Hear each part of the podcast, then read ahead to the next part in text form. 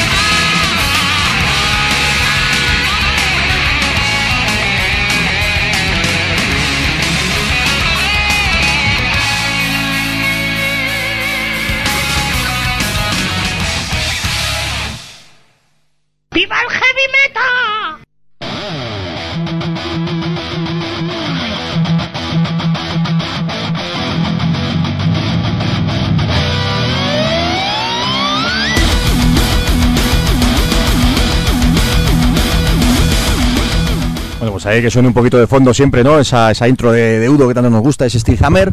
Y nada, comenzamos un domingo más, como siempre en directo, ya sabéis, estos Corsarios del Metal, estamos emitiendo desde el barrio madrileño de Hortaleza, 107.5 de la FM, para la gente que estáis en la zona norte, que estáis, que estamos en la zona norte-noroeste de Madrid.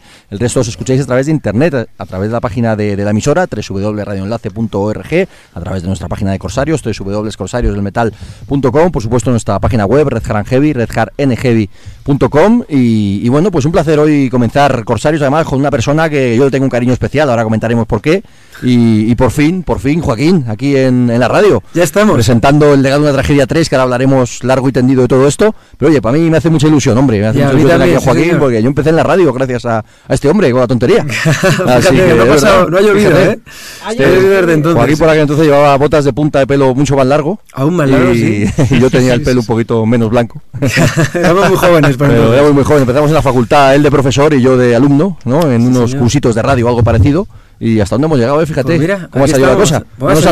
Seguimos igual, ¿no? Seguimos con el pelo largo y seguimos en la radio, todo va Magnífico, y escuchando heavy metal, hard rock y cosas de estas. Sí, señor. Así que bueno, pues ahora hablaremos, como decía, largo y tendido de legado de una tragedia y, bueno, y demás cosas. Ya sabéis que siempre Corsarios, dos horas de, heavy metal, de hard rock, de rock and roll. Tenemos un montón de cosas que comentar. Por supuesto, hoy el programa va a versar sobre el legado de una tragedia y bueno y todo lo que hay alrededor de esta saga, trilogía que ahora Joaquín nos, nos contará un montón de cosas, le hablaremos un montón de cosas al respecto. Y también hay que hablar de conciertos, como siempre, que no hay semana que no vayamos a ver bolos. Y esta semana nosotros en concreto, aunque en Red Harange ya sabéis que ha habido muchas más cosas y os contaremos todos los bolos que ha habido la, la semana pasada y cubrimos absolutamente de todo, desde The Cure hasta, hasta muro y entre medias pues os podéis meter casi lo que se os ocurra. Ahí nos tenemos que poner una medallita, ¿eh? o sea, de, gente que toca todos los palos. Estuve contando el fin de semana pasado, cubrimos como como 7, 8 conciertos y, esta semana pues ha habido otra otra tanda larga. Es más, yo estaba hasta en Justin Bieber, no os digo más. bueno, eso es algo que te, decía antes que las cosas siguen bien, a lo mejor no siguen tan bien. ¿eh? A lo mejor no, no sido mejor en la facultad. ¿eh? Efectivamente, hay que ir a Justin Bieber para ganarse el pan. Con el heavy metal nos lo ganamos peor.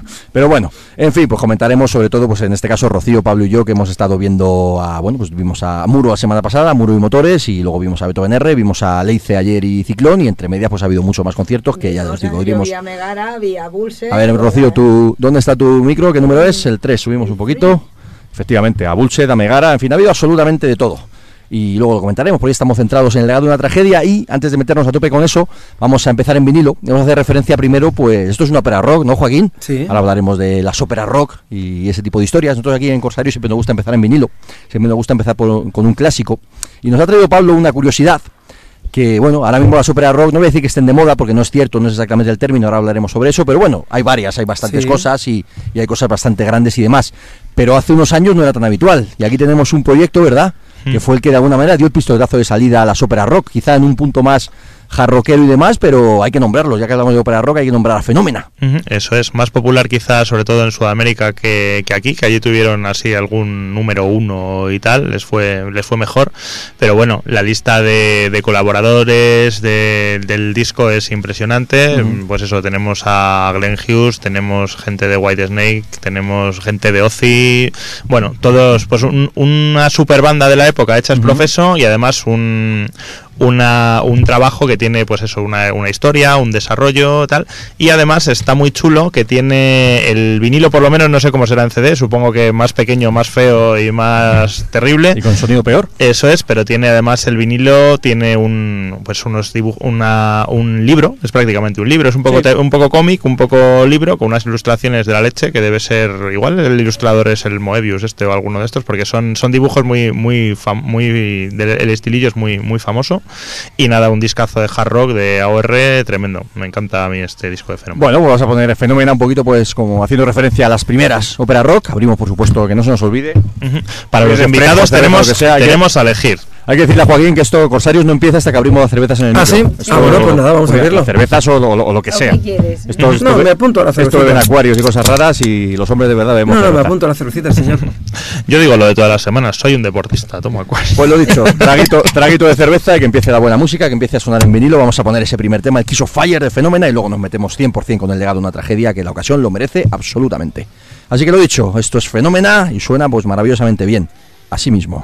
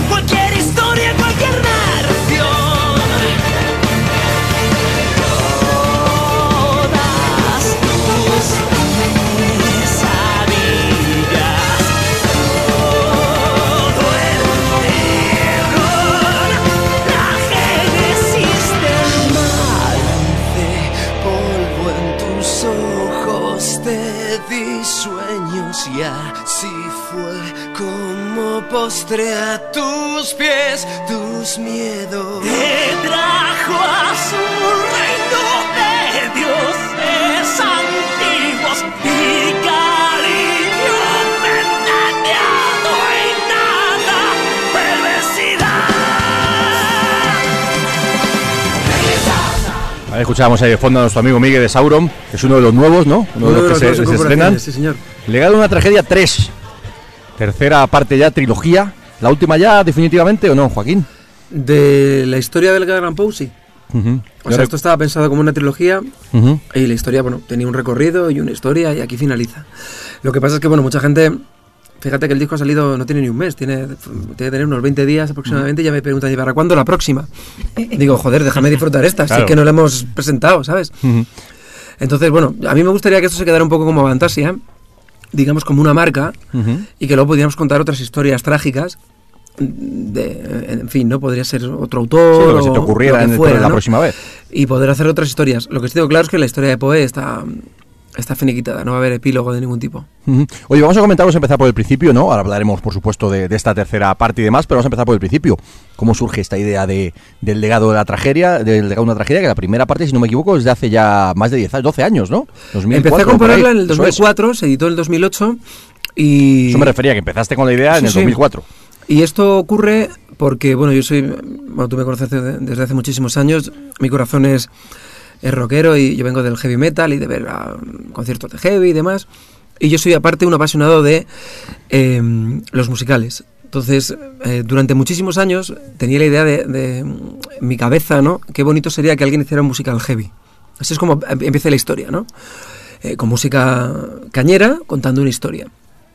Y empecé a, pues, a tontear con una posible historia y demás, y para, debido al carácter dramático que tiene el teatro y el carácter potente que tiene el metal, pensé que una buena historia podía ser la vida de Poe, que soy muy, muy, fan de él. Eh, porque bueno, es una vida muy tormentosa, que pasa por muchos problemas, con muchas historias, sus historias son de terror y bueno, eh, se conjugaban Casa muy bien elementos, claro, que me podían em, servir, ¿no? Y justo por esos tiempos, la verdad gente se decir si, si llevaban ya mucho tiempo o no, conocí una ópera rock que se llamaba Nostradamus, previa a Fantasia. Nicolo Kopchev, si no me equivoco. Efectivamente, que me, que me volvió loco. Que cantaba John Linterner, entre otros. Sí, estaba Goran Edman, estaba Glenn Hughes también. Vamos, contaban... Sí, esa fue de las primeras. De hecho, ya una vez que comenzó el hecho de, la, de las de las ópera rock fue de las primeras. Claro, y, y bueno, pues aparte que a mí me, me apasionaban Los Miserables, o Jesús Superstar, o El Fantasma de la Ópera y demás, pues esto era como, hostia, qué guay, que es como Jesús Superstar, pero en rock, ¿no? Como heavy, digamos, ¿no? Sí. Y, y empecé a, a pensar en hacerlo. Entonces, una cosa que fue muy curiosa, fíjate cómo es la vida, en el 2004 Iguaratango consigue su primer número uno y empezamos, Iguaratango era el grupo donde yo cantaba, que era un grupo de pop muy moña, pero bueno, estábamos ahí. Lo has dicho tú, ¿eh? yo no he dicho nada. Pero, me he adelantado yo porque sé que lo ibas a decir, entonces como lo ibas a decir tú, prefiero decirlo yo. Pensarlo si lo he pensado, pues no lo he dicho. Claro, bueno, pues yo estoy muy orgulloso de haber cantado ahí, pero y que estuve 20 años en, la banda, vamos, que era mi banda. Eh, pero bueno, gracias al éxito comercial que tuvimos y, y tal, pues me permití, o sea, me podía permitir vivir solamente de la música y tener tiempo para elaborar proyectos y el primero que hice fue este. Y que un poco la recepción de la gente quien, con quien yo lo hablaba era que no iba a funcionar porque claro, tú planteate que yo venía de Iguana Tango y yo tenía que llamar a, a músicos del, del mundo del rock y decirle, hola, verás, yo soy el cantante de Iguana Tango, yo si me conoces, yo soy el horterilla que canta esto, pero mola mogollón, o sea, aunque tú no lo creas, sé quiénes son Children of Bodom, ¿no? Entonces era un rollo ahí un poco raro. Y, y empecé a hacerla con Jacobo y, y bastó que la gente dijera esto no va a funcionar, además la, no todo las... Jacobo era tu compañero en Iguana Jacobo Tango, era el guitarrista. efectivamente. Juntos en esto. Y, y nos embarcamos y empezamos a llamar a los amiguetes primero, ¿no? Pues llamé a Juanjo Melero, eh, eh, guitarrista Sangre Azul, hablé con Manolo Arias, guitarrista de Niágara, y fui liando un poco a Ignacio Prieto, a los cuatro o cinco músicos que conocía dentro del mundo del rock, porque como no era mi circuito, o sea, quiero decir con quien yo trabajaba, y al resto fui haciendo puerta fría, pues Probando. echándole mucho morro de, pero bueno, si está todo el mundo, mira, está Juanjo Velero, está Manolo Arias, y, ahí se acababa siempre la lista, ¿no? Y está Ignacio Prieto, está todo el mundo, ¿tú Y un quieres montón de entrar? gente más. Claro, no puede faltar, tú, me apunto, pues ya tenía otro, ¿no? Venía otro, pues venga ya, pues está Juanjo bla, y el que hubiera engañado, ¿no? Y fui liando a la gente, ah, fui liando, fui eh, invitándoles y la gente le fue gustando y sobre todo fueron escuchando y dijeron, bueno, pues este chaval hace pop, pero esto es un disco de heavy metal, de hard rock y, y la historia mola y, y- y tiene su encanto, ¿no? Entonces el primer fue un poco, la primera parte fue un poco un experimento y, surgió así, ¿no? Lo que pasa es que tuvimos un problema gravísimo con la compañía de discos, que se llama DFX, y eso hizo que, mm, bueno, pues, FX ya des- desapareció, de hecho, en su momento y Claro. no se volvió a saber nada de ellos ni de ellos. no subimos nada de ellos. Implicó a Leo también por aquel entonces, y extravaganza, un montón de extravaganza, bandas y tuvimos muchos problemas. Y yo, como no era, digamos, mi, mi- que era una cosa que hacía por placer, eh, decidí estar un montón de años al dique seco y me olvidé de continuar con, con Legado de una Tragedia porque dije, tiene mucho esfuerzo, son muchos años, eh, muchas horas y muchas energías para luego que la industria esté como esté.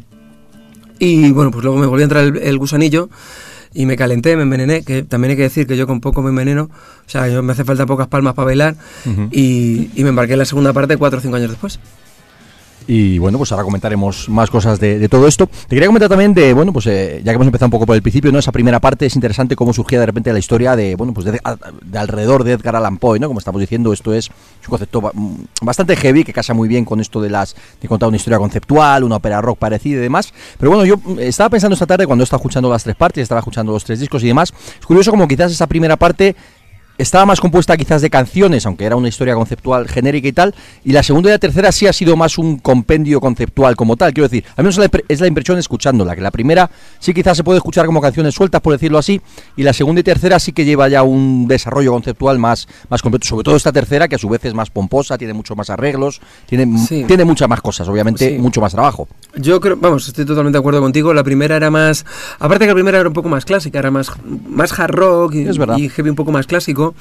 Y, bueno, como todos los proyectos, tú vas creciendo a la par eh, que el proyecto y el, el proyecto crece a la par que tú, ¿no? Tú piensas que yo cuando empecé, yo hice una historia con X personajes y decía, bueno, pues está guay, pero yo no conozco a 17 cantantes de heavy metal que defiendan esto. O sea, entonces había que empezar a ver quién conseguía, quién no, quién cuadraba. Y la segunda parte, por ejemplo, pues ya era diferente porque había gente que tú llamabas, sí, sí, sí, conozco, oye, que me encanta el disco y tal. Y en esta tercera hay gente que hasta me ha llamado y me ha dicho, oye, por favor, me encantaría estar, si te cuadra mi trabajo, si te cuadro el perfil.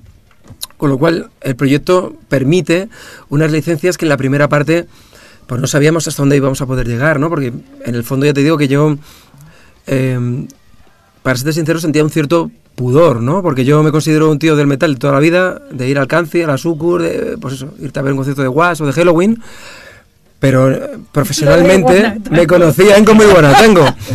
Entonces yo tenía mucho, de hecho eso fue uno de los culpables, también te confieso, de que en el primer disco yo hiciera un cameo como Hitchcock y casi no cantara. Hice un pequeñito papel porque yo decía, yo me voy a poner a cantar. Y me decía la gente, pero si tú vienes de ahí, tío, tú vienes de cantar. Y yo, ya, pero, ¿sabes? Había un poco un cierto pudor, ¿no? Y, y hice un disco más de canciones. Porque además, bueno, pues tampoco sabía hasta qué punto iba a poder contar con quién y, y demás, ¿no? Tú piensas que, pues como te digo, la primera parte, buena parte de los músicos eran amiguetes, ¿no? por supuesto eran excelentísimos músicos los que llamé, pero no era, hostia, me, necesito un tío que haga voces guturales.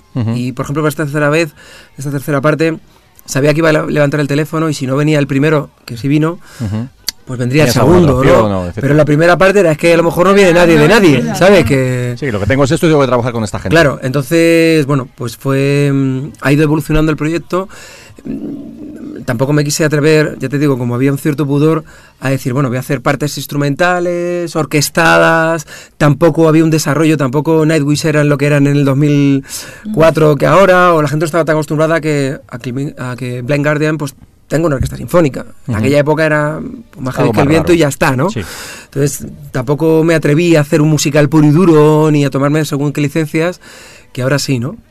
Y por eso la primera es un poco más un disco estándar, más un, por ejemplo un Operation Minecraft con muchos cantantes, ¿no? Vamos a hablar un poquito de lo que esta, es esta tercera parte, que es lo que tenemos aquí ahora, y luego ya volvemos atrás y hablamos un poquito de más cosas de cómo ha ido desarrollándose el proyecto, pero vamos a centrarnos ahora un poquito en lo que es la, la tercera parte.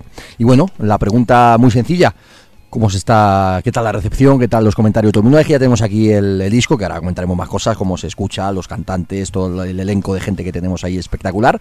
Pero primero cuéntanos un poquito sobre eso, sobre la recepción. Yo decía que me sorprendió mucho, para bien, por supuesto, el llegar el otro día a la presentación ahí en el PC eléctrico y vi una cola en la puerta que yo flipé, porque no estamos acostumbrados a esto. Ojalá todos los proyectos o, presentaciones de discos, lo que sea heavy, funcionaran también. Aquello estaba hasta arriba, vino todo el mundo a la presentación, que además, fíjate, yo me acuerdo el, cuando se presentó el primer disco, que hubo una presentación por la mañana en un sitio, y no vino nadie, o casi nadie. ¿eh? yo me, acuerdo que yo se me quedó a mí como una espinita de decir, hostia, con todo lo que se le ha currado Joaquín y Jacobo y todo esto, y de repente vamos aquí no viene casi nadie.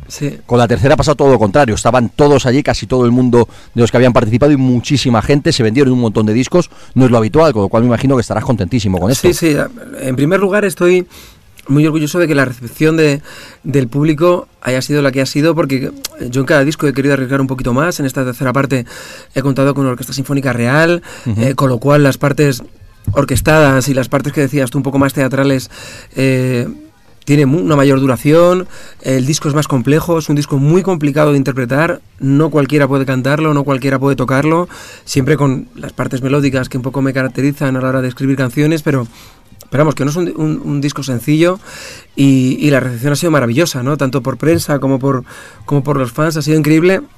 Y comentábamos un poco aquí, eh, eh, fuera de micro, que no solamente en España, sino que en todo el mundo es increíble la recepción que tiene y la insistencia de todo el mundo que llevemos esto al directo.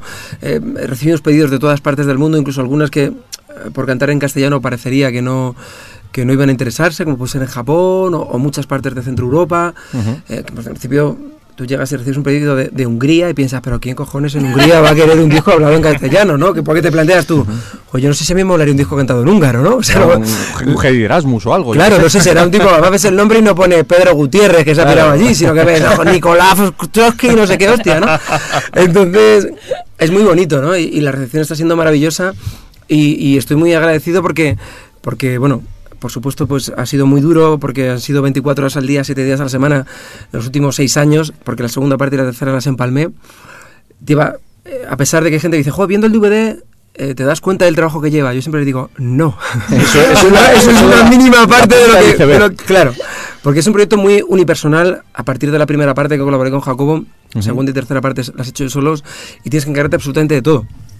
Y todo es desde responder un tipo que te escribe en Facebook para decirte enhorabuena, a llamar a los músicos, la producción ejecutiva de consigue el teléfono de no sé qué músico que se te ha metido en la cabeza y quieres colaborar con él, o hacer, por supuesto, la producción o los arreglos, o por ejemplo lo que hablábamos antes de de la orquesta sinfónica. Eh, o mandar los discos. O mandar los discos, por ejemplo, ¿no?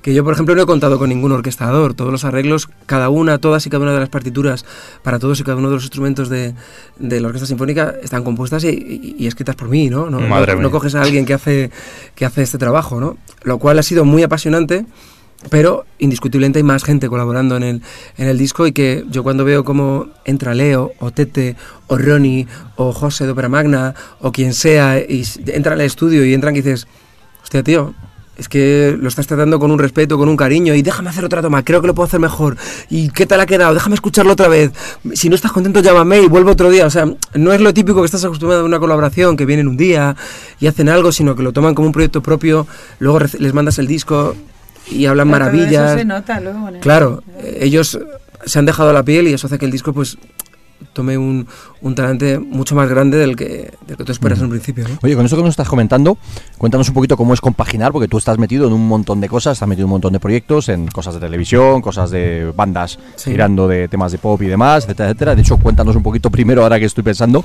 en, en todo lo que estás metido, para que te saque una idea de decir, hostia, estoy metido en todo esto, pero aparte tengo mi disco y mi, mi proyecto de heavy metal. Bueno, yo estoy en, en un programa de televisión que se llama La Ruta de la Suerte, en Antena 3. Es un programa diario. Em, aparte estoy en una gira muy potente que se llama La Edad de Oro del Pop Español, Ujú. que comparto escenario con Alberto Comesaña, cantante de Amistades Peligrosas, con Pablo Perea, cantante de La Trampa, y con mi mujer, con Chus Herranz, que es una maravillosa cantante de musicales de toda la vida, ha hecho más de 16 musicales, y bueno. Em, y luego, pues, eh, digamos que en el resto de huecos, pues cuando la gente lo que hace es quedar con los amigos, tomarse una cerveza y tal, pues yo hago ópera rock, ¿no? Lo cual hace que tenga un claro déficit, de- que trate bastante mal a, a- Hay muchas quejas por parte de mis amigos Sí, y conocidos. sociales, de sueño y de... Claro, entonces lo que haces es quitarte tiempo, de, to- no- tu tiempo libre, ¿no? También tengo que decir, para que no pa- parezca que es algo malo, que para mí esto es un sueño, ¿no? Que yo disfruto muchísimo y que lo hago desde el primer día con mucha ilusión y para mí poder... Yo he contado varias veces la anécdota, incluso creo que se cuenta en el DVD, que yo me emocioné literalmente la- en el primer ensayo de la orquesta allí con las cuerdas y demás, porque tú has escrito una partitura, has hecho tu arreglo y de repente lo oyes allí y en el fondo todos tenemos nuestro pedacito de niño pequeño y dices, joder, ¿cómo suena esto? Qué guay, esto lo he hecho yo. Se han equivocado, ¿quién era, quién era- ¿esto de quién es, no? ¿Cómo mola, no? Entonces, bueno, pues estoy metido, como tú dices, en muchos proyectos y la única manera de, de conseguir sacar adelante la ópera es quitarle tiempo a, a veces a cosas muy importantes, ¿no? Yo hay imágenes que nunca se me olvidará y es eh, hablando con mamás cuando vas a, a recoger a tu hija, yo tengo una niña de 5 años y vas al colegio y, y, bueno, pues llega el fin de semana y dices, joder, tengo que grabar con la orquesta. Entonces hablas con tu mamá, uy, ¿sabes? Molaría mogollón, me llevo a tu hija y a la hija de tal y coges a tres o cuatro niñas para que se vayan con la tuya y las tienes entretenidas para que vean cómo graban allí y un coro aprovechar el infantil, que tiempo. también puede molar. Podría volar, es que tienen pocos años. Lo he probado, lo he intentado, eh, lo he intentado. La funcionaba. Intenté meterlo, pero lo único que podía meter era chuchuá, chuchuá. Era el rollo este de los cantajuegos Sí, sí, sí. y no me parecía muy metal. Pero para la siguiente... Pero para la siguiente, que ya si pasan dos o tres años, puedo- ya puedo calzarle ahí un, un coro de niños. Sí. Y es así, nada, sacarlo todo el tiempo que puedes y constantemente, porque además yo soy muy obsesivo trabajando. Entonces, para poder hacer esta obra de, de Poe, por ejemplo, en, en, esta tercera parte, releí todos los eh, cuentos de Edgar Allan Poe, releí toda la serie de Sandman, de Neil Gaiman, que eh, tomo prestados algunos personajes del cómic. Para la segunda parte leí releí eh, em, La Divina Comedia, que está inspirada en los nuevos círculos del infierno, el recorrido que hace Poe, que en su momento lo hace Dante acompañado de Virgilio, pues aquí lo hacía Poe acompañado también de Virgilio. Constantemente estaba escuchando eh, música clásica, además música clásica romántica, que era el ambiente que yo le quería dar. Siempre en mi casa estaba puesto o, o Bruckner, o Wagner, o Mahler, o, o Sí, para o sea, explicarte un poquito que te diera... sobre todo para, para meterte en la dinámica Ujú. de que cuando tú a escribir letras, el vocabulario tiene que sonar a Poe, tiene, o sea, si tú ves la ópera, incluso hay anécdotas que no te voy a decir quién fue, pero había cantantes que me decían, ¿qué cojones estoy contándote? Yo no sé qué es esto, qué es una miriada, o qué es un... Porque hablas, o, o- o hablas, haces referencia a algo, algo de la mitología y decía, tío, yo no sé qué es esto. Entonces, bueno, eh, no es un vocabulario como hablar de un tema No, pero también aprendes, oye. no, no, claro, a mí me, me apasiona, ¿no? Pero bueno, que tiene un trabajo de investigación y demás que te requiere de muchas horas, pero bueno, para mí es apasionante, me gusta y, y lo llevo bien. Vamos a poner un tema y ahora seguimos comentando más, más cositas. Y bueno, yo creo que vamos a poner el single, ¿no? Para, para escuchar eso de La Bestia de Ojos Dentados, quizás lo que más se ha escuchado por ahí, pero creo que es uno de los temas que entra ahí más directo. Y vamos a escucharlo y ahora seguimos comentando, ¿vale? Fenomenal. Pues venga, vamos a ponerlo por aquí y, y todo esto que nos está contando Joaquín, pues lo escuchamos ahora mismo.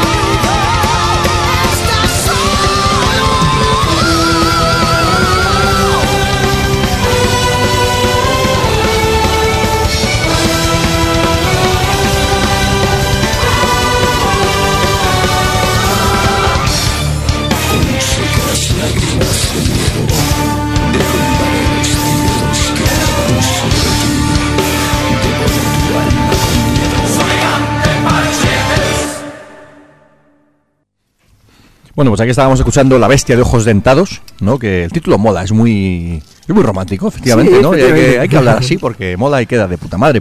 Un del single que además muy buena aceptación desde el principio, ¿verdad? Sí, sí, sí. Yo he alucinado porque, vamos, publicamos un vídeo lyric y en menos de un mes ha tenido, o prácticamente un mes, ha tenido 50.000 visualizaciones, que para mí parece una barbaridad. y, y en Spotify y todo, y las críticas guay. Bueno, lo elegí porque era uno de los temas más cañeros. Era uno de los temas que además eran más em, operísticos, porque Sí. tenía muchas partes de, con la orquesta sinfónica. Y, y además no, no destapaba nada de la historia, porque yo, claro, cuando me dicen, ¿y de qué va la tercera parte? Yo cuento hasta un punto. Digo, tienes que escuchar el disco. Si te jodo el final, es como si te jodo el final de una Claro. peli. Claro, hay una historia que lleva. Durante las tres partes están hechas para llegar a, a la última canción de a ver qué pasa. Ujú. Entonces, eh, me hubiera gustado poner el último tema como single, pero claro, despachaba el final del disco. Entonces dije, No bueno, podía ser. Y me gustó este tema y, y así fue. Oye, ya que, ya que lo comentas, sin desvelar el final, cuéntanos un poquito la, la historia que, que hay relatada en esta tercera parte. Bueno, pues mira, la primera parte, eh, un resumen de, de- en una frase, contaba la vida de Edgar Allan Poe, donde realmente era una fábula porque él vendía su alma al diablo a cambio de la genialidad y por ello tiene que pagar por el tormento eterno de su alma. La segunda parte, pues se cansa de estar tormen- atormentado, claro, y decide ir a recorrer los nueve círculos del infierno en el mismo viaje que hizo Dante en la Divina Comedia, acompañado de Virgilio, para ir a hablar con Satanás eh, para intentar romper el pacto. Satanás le dice que no, que estas cosas no van así, que tú firmas con el diablo y se acabó, ¿sabes? Que es como si fuera una multinacional, que no vayas a pedirles nada, que esto funciona así. Y, y entonces es rescatado de- del, del infierno por Morfeo, que es el dios de los sueños. Y en esta tercera parte, Morfeo le lleva a su mundo de los sueños, que es donde se crean, aparte de los sueños, por supuesto, pues todos los personajes, todas las historias, donde está la inspiración y donde ah, pues está un poco todo, todas las historias que se cuentan y que nunca se llegan a cantar, pues están ahí. Y también el mundo de las pesadillas. Y ahí pues se encuentra con parte de la mitología de Sadman y se encuentra con muchos de los personajes de su de sus relatos, de sus propios personajes, que le recriminan pues también su- la vida tan, tan miserable que les ha hecho pasar en sus relatos. Decir, oye, tío, me has, puesto, ya que escribes y eliges tú, pues me puesto una vida un poco más entretenida, ¿no? Para descubrir que realmente todos los personajes son un espejo de Poe. Todos. Eh, y entonces, es, él lo único que quiere es morir, o sea, morir me refiero a acabar con su tormento eterno, intenta que la muerte acabe con ella, pero Poe en diferentes relatos se burla de la muerte, con lo cual la muerte no tampoco es una amiga, una compañera para decirle te lo voy a poner fácil, y entonces aparece un desenlace final que hace que, que acabe la Es obra de una manera que, que tenéis que el disco, descubrir en el disco. claro, y escuchar la última canción, ¿no? Para, para Claro. descubrirlo. Las dos últimas canciones. Las dos últimas canciones, perfecto. Oye, vamos a hablar un poquito también de ahora ya, que no hemos comentado todavía, hemos hablado alrededor de todo esto, pero no hemos llegado a nombrarlo. Cantantes, colaboradores, artistas, vaya playa de, gente que tienes aquí metida, absolutamente lo, lo- lo mejor de este país, ¿no? Por un lado siempre decimos que eh, es un tópico, pero es cierto, tenemos unos artistas en nuestro país, llamémoslos cantantes, llamémoslos músicos, lo que queramos, excepcionales, de lo mejor del mundo, que además, pues, buenos amigos nuestros que han pasado por aquí también muchas veces, Leo, Ronnie, Ignacio, etcétera, etcétera. Pero bueno, todos los tienes ahí metidos en el disco, todos han colaborado contigo y, y me imagino que un orgullo y un honor espectacular, ¿no? Bueno, es un regalo. Tener a est- a este elenco de, de músicos es un, un regalo que me ha dado la vida y, y- y además te permite hacer cosas que en otros proyectos no puedes hacer. Porque tú, cuando tú haces un proyecto tú solo, tú sabes cuáles son tus limitaciones. Pero aquí tienes a, a mucha gente a quien puedes apretar mucho y son gente que tiene muchísimo talento. Entonces yo soy muy cabrón. Yo te lo digo así. O sea, yo un tipo que cante regular, yo aparte de este proyecto pues he producido muchos discos de muchos grupos, de heavy, de pop, de tal. Y cuando viene un cantante, por por ejemplo, o un guitarrista, dices, pues el chaval toca lo que toca. Pues no va le sí, ya cuidas con talento, o sea, con, perdón, con cariño. Pero cuando el tío tiene muchísimo talento, soy muy cabrón, porque es que tú eres muy bueno y hay que exprimirte todo, o sea, hay que sacarte hasta los ojos. Claro. Y, y es lo que he hecho con todos y cada uno de los artistas, bien sean cantantes, baterías, bajistas, los coros. Yo lo de las corales ha sido una cosa de decir, además tuvimos un problema, una anécdota, se estropeó el aire acondicionado, en el mes de agosto grabamos los coros, y se nos estropeó, y eran horas y horas, y pistas y más pistas, y yo decía, "Te- necesitamos más pistas, ya hay otra voz más, otra armonía, y decían, Joaquín, hemos grabado 60 pistas de coros, tenemos todas las voces habidas y por haber, ¿tú crees que el matiz se va a notar? Yo decía, yo lo noto, vamos a grabar otra y... Porque lo hacían de puta madre, ¿no? Si hubieran sido un poco más... Si hubiera sido gente más del montón, pues aprietas hasta donde puedes, ¿no? Pero claro, tú tienes un tío como, como Leo, que... eh, bueno, todos conocéis, por supuesto, su parte de metal, pero es que aparte el tío... A él le gustan mucho los musicales y él es muy dramático cantando. Yo creo que su máxima es, expresión fue como extravaganza, ¿no? Él Que era hizo la como- ópera rock de Jesucristo Superstar, Claro, de hecho. efectivamente. Entonces era un tío que de repente le dices, tío, tienes una canción solo con orquesta sinfónica, piano y tú. Y está encantado porque puede moverse en terrenos, sí. claro, donde él no, no se mueve habitualmente, ¿no? Pero es que coges a Ronnie y le dices, oye tío, tal, sé qué, ahora te voy a hacer cantar esto y te voy a putear aquí. Bueno, vino José de Dunedain y lo primero que le dije es, no vas a cantar heavy metal, vas a cantar lírico, ¿no? Y flipaba porque era como, tío, no seas cabrón, venga, vamos ahí. Y luego le sacamos su vena más, más cañera, ¿no? Pero intento, yo te digo, sacar lo máximo de la gente, de la gente que viene y en el fondo lo agradecen, ¿no? Pero te digo que no es nada fácil interpretar la obra y, y poder contar con músicos así es pues, increíble. Además son gente que, eh, bueno, en muchos casos han repetido en las tres partes. Sí. Leo, Tete, Ignacio, eh, bueno, pues hay varios que han Alfred repetido. Alfred de todas. ujú. Luego también, por ejemplo, Carlos Espósito, Espósito, pues hay uno de los, canta- también, de los cantantes, por ejemplo. Pero bueno, también en, este, en esta nueva, en esta tercera parte se han estrenado nuevos cantantes, ¿no? Nuevos músicos. Sí. ¿Quiénes- cuéntanos un poquito en general quiénes se han Pues estrenado mira, y, y qué te apetece contarnos sobre, sobre Miguel, sobre Fran, etcétera. Pues bueno, lo de, lo de Sauron fue muy curioso para lo cuento porque es muy curioso cómo a veces eh, este mundo que algunos son muy talibanes, cómo de repente el pop influye claramente, o el pop, o, o- o por debajo del pop influye claramente en el metal. Antes te contaba la anécdota de Iguana Tango, que seguramente si nunca hubiera sido un éxito, nunca hubiera podido eh, plantearme hacer esta ópera. Eh, yo no conocía a Sauron. Era una banda que por circunstancias nunca me había acercado. Sabía que existían, pero nunca me había puesto un disco, ni les había sabido, ni les había visto en directo. Y un día me hacen cantarlo en la ruleta de la suerte. Un día me veo y digo, Sauron, digo, coño, qué guay. Y escuché el tema y dije, joder, este pibe canta quiticadas, cómo mola este pollo, ¿no? Digo, este tipo, me puse a, a escuchar temas, dije, yo quiero a este tío en mi ópera. Y, y así fue como lo descubrí, ¿no? Como cosas que aparentemente te podía contar una historia de, no, él y yo nos conocemos, de tal, y viendo... Pues en el último suyo, en el de los sueños, también es como muy teatrero. ¿sabes? Claro, claro, efectivamente. Mi- Miguel cada día canta mejor, cada día está más Es metido en un su crack. papel y... Y, Ellos además muy buena gente. Sí, Ellos sí, sí. hacen lo que tú, de en plan de Sí, sí. vamos a más, vamos a más. ¿sabes? Pero es que yo creo que es, es una cosa que, que es necesaria, ¿no? Exprimirte tú a ti mismo un poquito más, ¿no? Y bueno, pues está él, está Carlos de Dunedain, que no había trabajado con él y también tenía muchas ganas. Eh, está un cantante, fíjate lo importante que, que son los fans, y antes que estábamos también fuera micro criticando las redes un poco, eh, que era un poco un coñazo estar todo el día con el Facebook y con el Twitter, pero tiene cosas muy buenas. Hubo un, un- un fan argentino que me dijo, joder, ¿no te has planteado meter músicos eh, americanos, sudamericanos o latinoamericanos y tal? Digo, bueno, pues sí, pero en el fondo la verdad es que no es un... No conozco muchas bandas. Al final pues conozco lo que conoce todo el mundo, pues a Rata Blanca, tal. Y bueno, pues tampoco tengo una cultura, siendo sincero, como para decir, hostia, voy a coger a tal tipo Sí, para... no se puede saber de todo. Claro. Ojalá. Y entonces me dijo, pues hay un chaval que ha cantado en Beto Vázquez Infinity, que se llama Roberto Castigliani, que es un animal. Y... Pero esto te estoy hablando de un tipo que me escribió, que yo no le conozco de nada, y yo era un fan que le dio por decirme, me mola montón y tal, y me dio por responderle y hablamos. Y lo escuché y me apasionó. Es el cantante de Unreal actua- actualmente. Me puse en contacto con él y, y he hecho uno de los papeles y me encantó lo que, lo, que, lo que hizo para que veas también lo importante que a veces hay gente que escribe y dice, joder, no sé ni siquiera si lo van a, a leer o si el que me responde es verdad, qué tal, y fíjate lo influyente que pueden llegar a ser, ¿no? Y luego, por ejemplo, está el cantante de Bombi Band, Charlie. Está, he metido por primera vez voces guturales porque me enamoró el último álbum de, de Camelot, que los anteriores discos ya han metido ellos algunos voces guturales, pero bueno, a mí me gusta mucho la chavala nueva de, de Ark Enemy, Alisa, Lisa sí. Que tiene un nombre ahí un poco guay, es que- A mí también me gusta mucho y luego canta de puta madre. bueno, yo me refería, Me gusta me refería vocalmente. Sí, sí, no, yo también, yo también. Ya, ya, ya, lo sé. lo sé. Todos. Eh, y, y me gustó mucho porque eh, a mí soy un enamorado de, del, del actual cantante de, de Camelot, de Tommy Javekik, o. Jarevik, o Jarevik, o tiene un nombre, es que no se puede llamar Ramón, pues nada. soy un, un- muy fan y me gustó mucho el álbum y me gustó mucho la conjunción de voces tan melódicas con voces culturales y quería incluir algo así.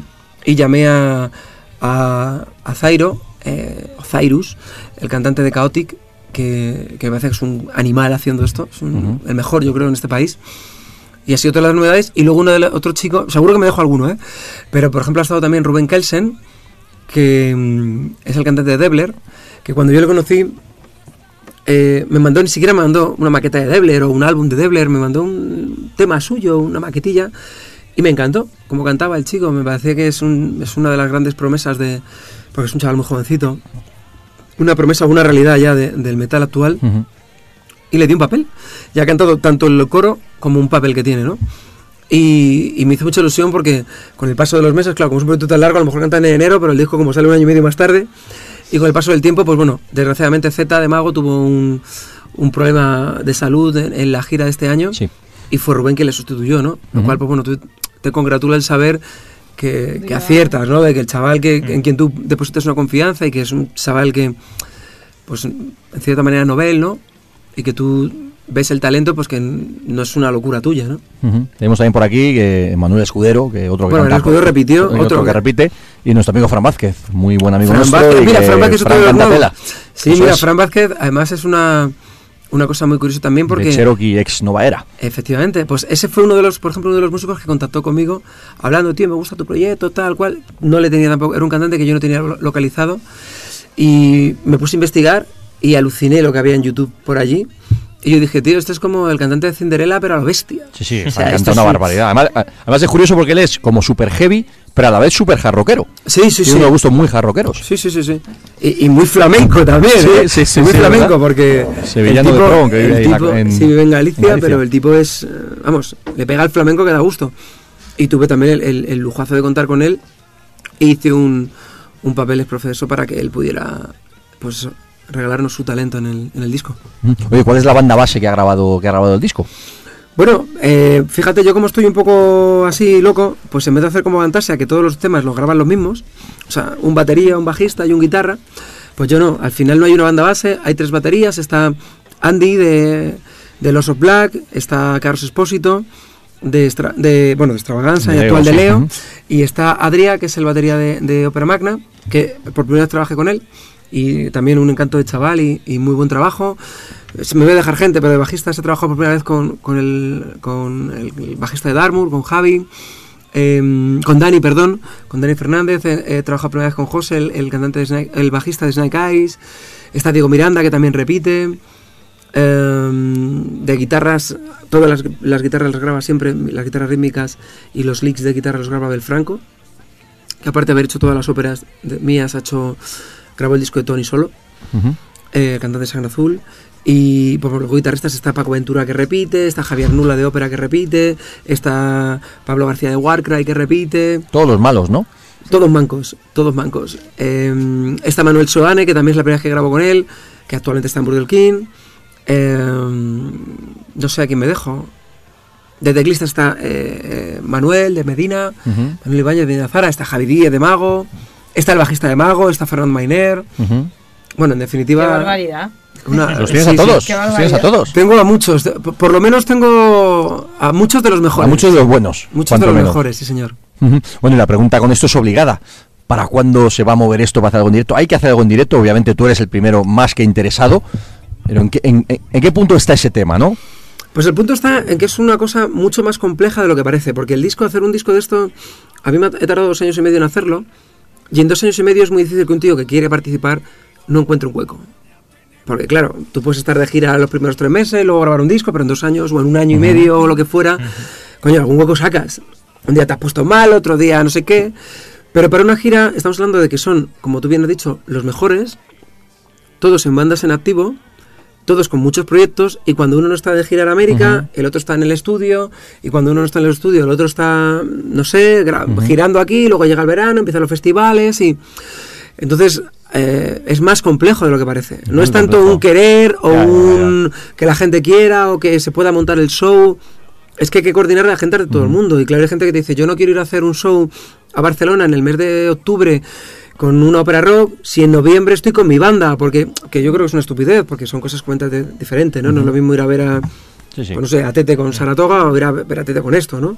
Pero bueno, hay gente que tiene un cierto pudor de, de decir, ay, a ver si me va a ir peor en mi proyecto. Sí. Entonces, eh, tiene una complejidad. Yo, desde luego, lo que estoy intentando es hacer un proyecto que sí te digo que lo que es seguro es que ahí sí que abrir una banda base. Sería muy parecido a lo que ha hecho Fantasia, a lo que hace en Therion. Sí, abrir una banda base de cinco músicos y luego cuatro o cinco cantantes que se repartieran los, los, Ujú. Claro. Los los papeles. personajes, porque evidentemente hay personajes que aparecen, cantan una estrofa, un estribillo y no aparecen más. Sería ridículo hacer un. Tendríamos que llevar seis buses con 60 tíos para hacer un ratito, ¿no? Pero bueno, pues se ha planteado. En la segunda parte estuvimos un poquito más cerca. De hecho, llegamos a plantear la posibilidad de hacer cinco fechas en América y cinco en España. Y lo que también tengo claro es que si lo hago, voy a intentar. Luego a lo mismo se queda todo esto en nada o acabamos tocando en el retiro, ¿no? Pero la idea era hacerlo en teatros. No era hacer shows en salas, lo ni en suyo, ¿no? Si se festivales, lo suyo. y darle un cierto carácter, Lo pide, ¿no? Un poquito Sí, claro, de montaje teatral. y- claro, tener un poquito indica, de, ¿no? de atrezzo, de y un performance, poco más etcétera. de que no Eso fuera es. solamente un concierto de, de tachuelas y balas, sino que bueno, pues Claro. que hubiera un poquito de Sí, como pues están haciendo de Sauro vestuario. mismamente, que comentábamos Claro. antes, y otro Claro. tipo de bandas, que New lo va a hacer ahora en diciembre, un teatro, en fin. Yo creo que además, hombre, yo creo que una gira como tal, no voy a decir la palabra imposible, porque imposible no hay nada, o en este caso no sería la palabra correcta, pero es muy difícil. Pero al menos un par de presentaciones, una presentación grande en Madrid y otra fecha en Barcelona o lo que sea. Tú eres el primero interesado, Claro, tienes la cabeza, por supuesto, pero que eso, eh, eso sí es más factible. Es factible, pero también tiene un hándicap negativo eh, que muchas veces la gente no se lo plantea, ¿no? Y es que montar un show para solo una Claro. para un solo concierto es complicado porque ensayar esto no es hacemos un concierto de versiones de los porretas. Con todos mis respetos, es muy complicado, ya que tocarlo, ya hay muchos músicos, ya hay muchos papeles, ya hay muchas letras, de textos muy largos, de vocabulario muy complicado, y es, joder, pues tienes que montar un mes de ensayos para hacer una fecha, pues tampoco es tan fácil que el Sí. músico te diga, yo estoy de acuerdo de Sí. tirarme la, Sí, que a lo mejor merece ¿Sabes? más la pena hacer cinco o seis fechas. Claro, fechas, realmente eh, por el trabajo el esfuerzo y todo, y la producción, pues de repente comprar un vestuario, comprar un atrezzo, un tal, pues decir, joder, para una sola fecha, pues son unos Ya. gastos y una, una logística muy grande para solo hacer un... que todo tiene su complejidad, ¿no? Claro. Y que si nosotros fuéramos con Fantasia, porque esto también te digo una cosa, esto es una- cosa muy sencilla.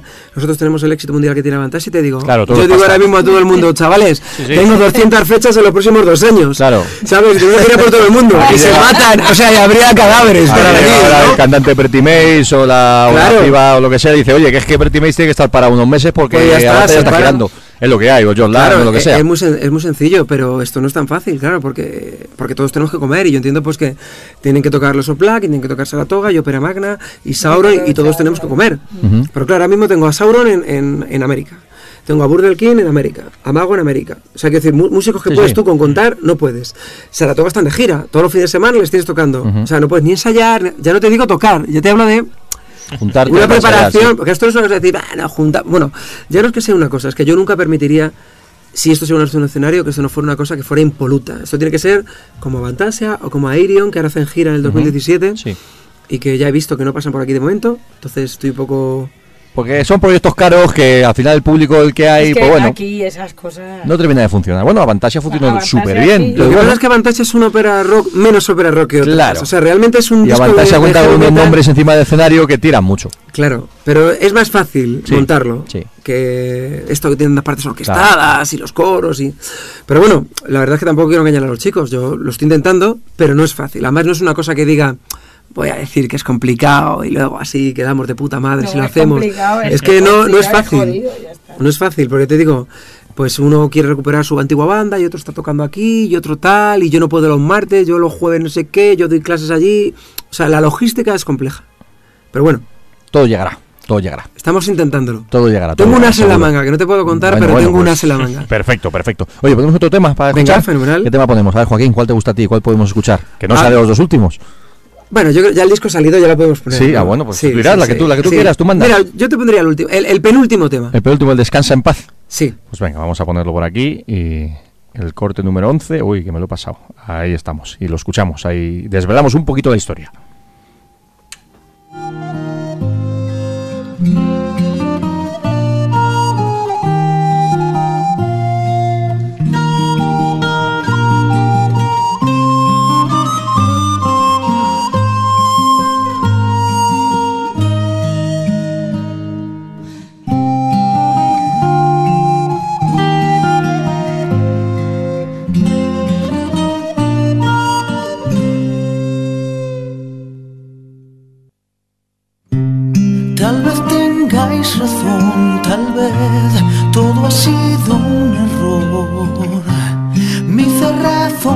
Sepultó en la soledad.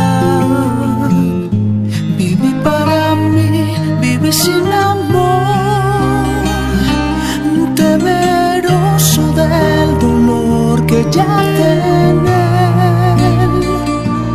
Preferí encerrarme en mí, excusarme en escribir, disfrazar mi mundo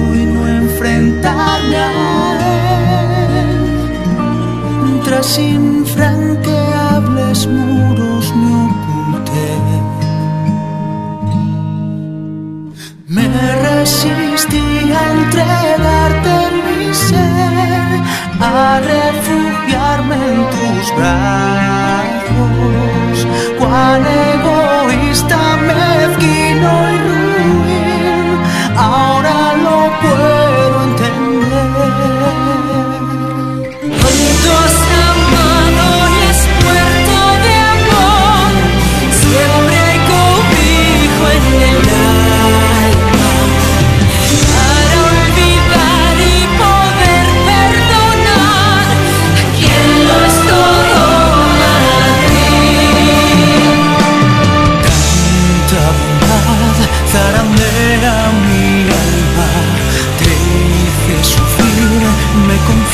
whisper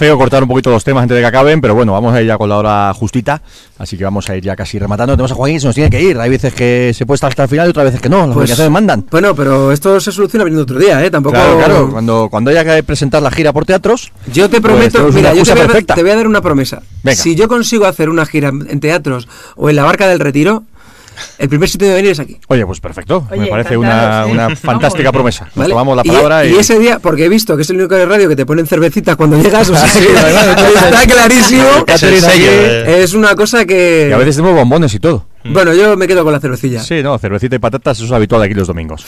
Bueno, oye, oye, por, por muy rápido para antes de terminar, ¿no? Está claro, lo hemos ido nombrando además en toda la entrevista y es, es lógico.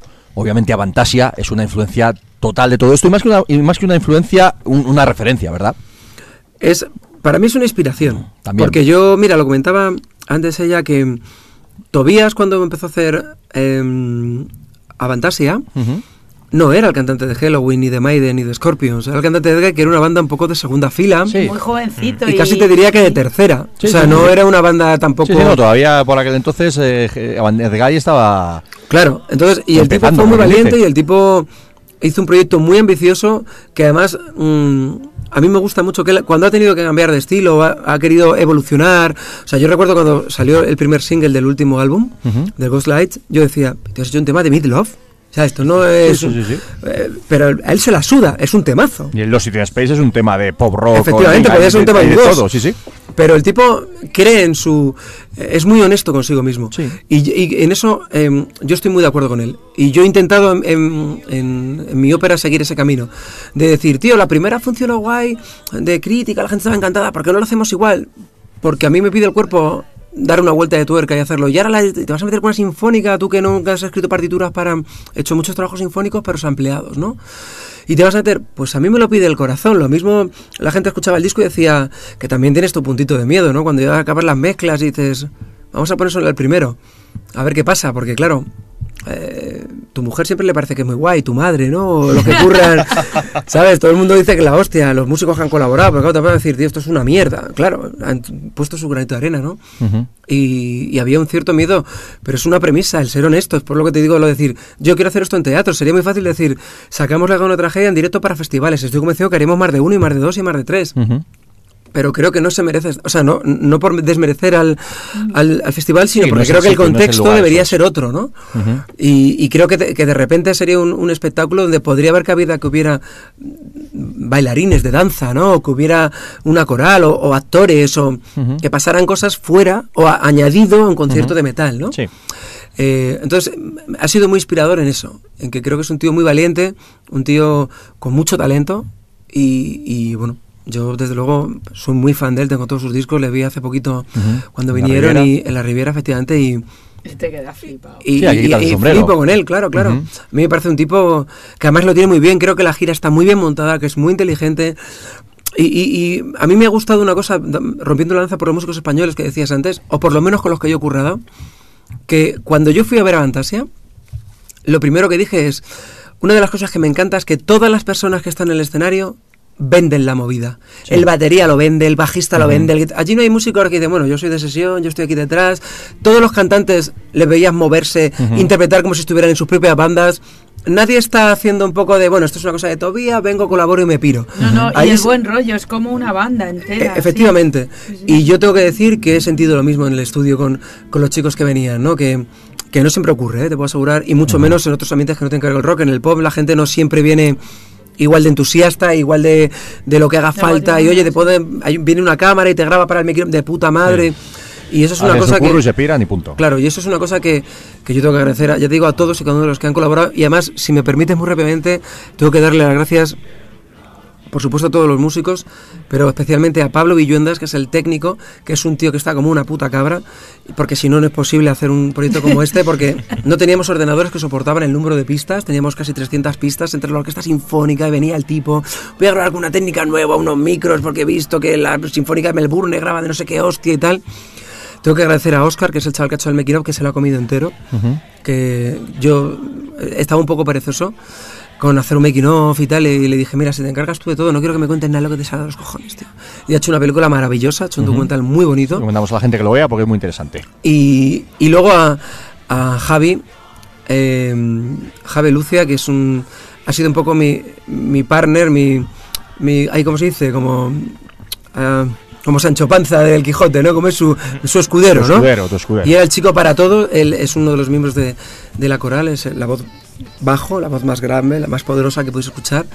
Y, y es un tipo que hasta de repente iba por los cafés, que le veías cantando, que le veías grabando, que le veías ser un chaval que ha hecho un trabajo increíble. y, y luego a Chema Cariñera, que ha sido el director de la orquesta y que, y que bueno, ha sacado petróleo de la orquesta sinfónica. Y quiero citarles porque bueno, es verdad que es un trabajo unipersonal y demás, pero he tenido esas cuatro personas eh, compartiendo eh, parcelas y es justo que, que se las nombre, pues son igual de importantes que, que los músicos. Bueno, pues un trabajo excelente. Recomendamos a todo el mundo que le pegue una escucha, por supuesto, y que se hagan con este legado de una tragedia 3. Y ojalá, ojalá lo podamos ver en directo.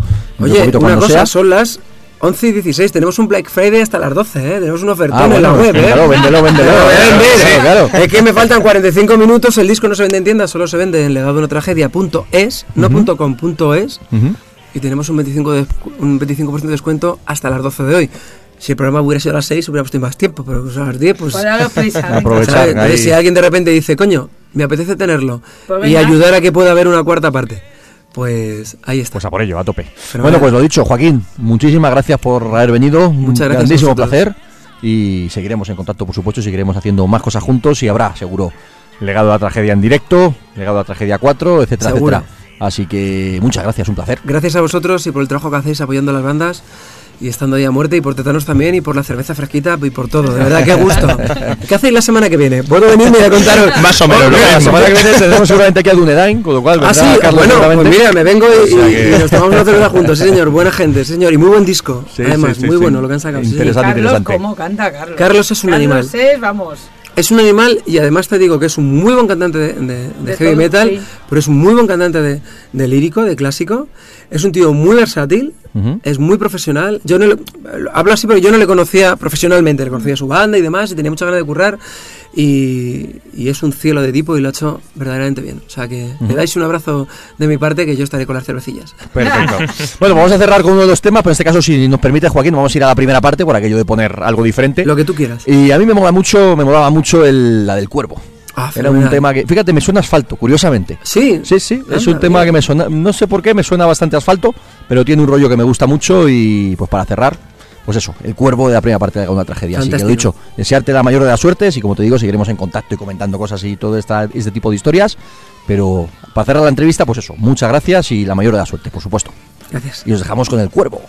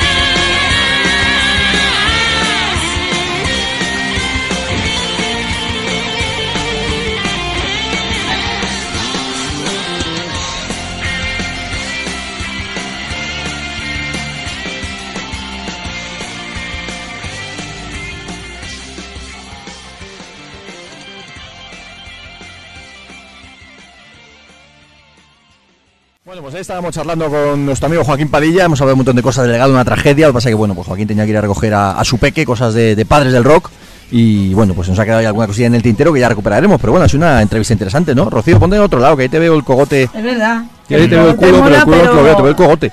A mí no me mires el culo. No, por eso digo que no te veo el culo, que te veo el cogote. Ponte en otro lado y te veo por lo menos esos ojos tan bonitos. Por Dios, que no, puta vida. Si fuera la tele, mira, veríamos cómo te mueves. tal, no sé qué, Efectivamente, todo el mundo lo estaría, lo estaría grabando por y poniéndolo en. YouTube. Y ahora leemos la camiseta de Saxon y los ojos azules de Rocío. Bueno, que interesante, ¿no? ¿O ¿Qué? Me ha encantado, te lo juro, A me ha Rocío, encantado. que te bajo ahí el micro, ese es el 4. Por Y Dios, y que de qué, cables barbari- tiene. qué barbaridad, ¿eh? Yo no sabía hasta el punto que era unipersonal, pues eso, de haber escrito hasta todas las partituras de toda la orquesta. Joder. Sí, como decíamos, este, el cantante de Guanatango es un crack, el colega. Yo ahí porque estaba sentado, si no me habría caído al suelo. O haber hecho una reverencia o algo. me habían contado lo de Iguana Tango, pero tengo que reconocer que yo en mi vida he oído Iguana Pues Tango. mira, yo- me lo yo habían vi- contado lo de eh, el de Iguana Tango de Heavy. Y yo, ¿quién serán esos? Yo les vi en las pero fiestas de Aluche una vez, no sé, supongo, algún verano, que tal, como de vez, en, de vez en cuando llevan cosillas así más, más rockeras y más heavies, pues eh, no era el caso de Iguana Tango, pero supongo que ese día algo habría también, he ido varias veces, y les vi un poquito. La verdad es que reconozco que tampoco me acuerdo mucho. No era lo nuestro, obviamente. No, y también que Yo era creo más que joven y alocado. Que... Es más, tampoco es, es lo suyo. O sea, si no es lo nuestro, tampoco es lo suyo, pero es verdad, hay que comer y ya está. Ujú. Oye, bienvenido sea, qué Por crack supuesto. de chaval, ¿eh? Bueno, y a ver si alguna vez de verdad hay posibilidad de ver ese, este espectáculo, ¿no? Esta ópera rock o lo que sea, en un teatro bien montado y con toda esta playa de, de artistas que, que puede ser un putazo, ¿verdad? Sí, y algo muy diferente, esos terrenos sin explorar aquí. Pero yo creo es eso, que se está abriendo poquito a poco, no lo sé, vamos, por Avantasia y sin Avantasia, pero lo de lo de hacer cosas diferentes, por ejemplo esto, Ujú. y lo de el rock para niños, o sea, como que se está Bueno, y abriendo son cosas que son cosas que poquillo. funcionan. Pablo, una cerveza. Sí. A lo loco. Madre mía, vámonos. Yo con una fantana de No, lo, lo interesante esto, fíjate, pues eh, obviamente Avantasia, aunque ha habido muchas más cosas, ¿no? Pero Avantasia ha abierto el camino, sobre todo en el nivel grande, ¿no? Y es verdad lo que estamos comentando un poquito fuera de antena, ¿no? Que el proyecto en sí, pues es cierto, esto hay que ser, hay, hay que ver la realidad tal cual es, ¿no? Tú haces este proyecto con, incluso con cantantes profesionales de, de, de sesión o incluso de ópera o lo que sea, y no funcionaría. Pero tú haces el proyecto efectivamente con Leo, con Tete, con Ronnie, con Carlos Depósito a la batería, con Joaquín, con tal. Y eso sí tiene mucho tirón, ¿verdad? Y luego bien montado puede ser muy interesante. Mm, Eso es. Iría, bueno, pues podría Y hasta Pablo, no, no te digo más. Yo iría Pues mira, yo por ver algo ah, por ver algo diferente, ahí te hay un gancho para los que, bueno, para alguien que quizá no le interese especialmente el, el el estilo tal y cual, pero dices, joder, esto no lo he visto nunca y va a ser difícil de ver quizá y oye, pues siempre merece la pena probar. Bueno, pues vamos a cerrar un poquito el capítulo de la, de la entrevista. Ahora pues nos queda media horita para comentar los joncitos, que no es lo habitual, nos Madre- madre y todo. Tremendo. Y bueno, pues ya que hemos estado, hemos estado pensando el legado de una tragedia, hemos estado comentando muchas cosas alrededor de esto y tal, y hemos nombrado muchas veces a, a Vantasia, porque es cierto que nos contaba Joaquín, es un es una referencia obligada cuando a día de hoy te pones a hablar de una, de una, de una ópera rock. Se nos ha olvidado comentar un detalle, además enlazo un poquito porque no lo habíamos dicho con lo que fue el programa de la semana pasada, como recordaréis, estábamos grabados y estuvimos viendo a The Cure, ¿verdad, Rocío? Estuvimos allí viendo a The Cure. Allí, con y todo público Fue curioso, variado, fue sí. curioso, curioso cuanto menos. Y de hecho esta semana ya podéis leer la, la crónica ahí en Red Haran Heavy. Y bueno, pues lo que nos sacamos de la manga fue un especial de Halloween bastante interesante, un poquito con la excusa de la, de la reunión con, con Michael Kiske y con Kai Hansen, ¿no? Y bueno, pues lo comentábamos en el lo comentábamos en el especial, en el repaso que hicimos sobre Halloween y la familia Halloween, y hoy que hemos nombrado a Avantasia, pues hay que remarcar otro detalle. Y es que aparte de la importancia que tiene Avantasia y todo lo que se ha formado alrededor y demás, y lo bueno y lo interesante que pueda ser y demás, es que Tobias Sameti Avantasia ha resucitado a Michael Kiske. Eso es así 100%.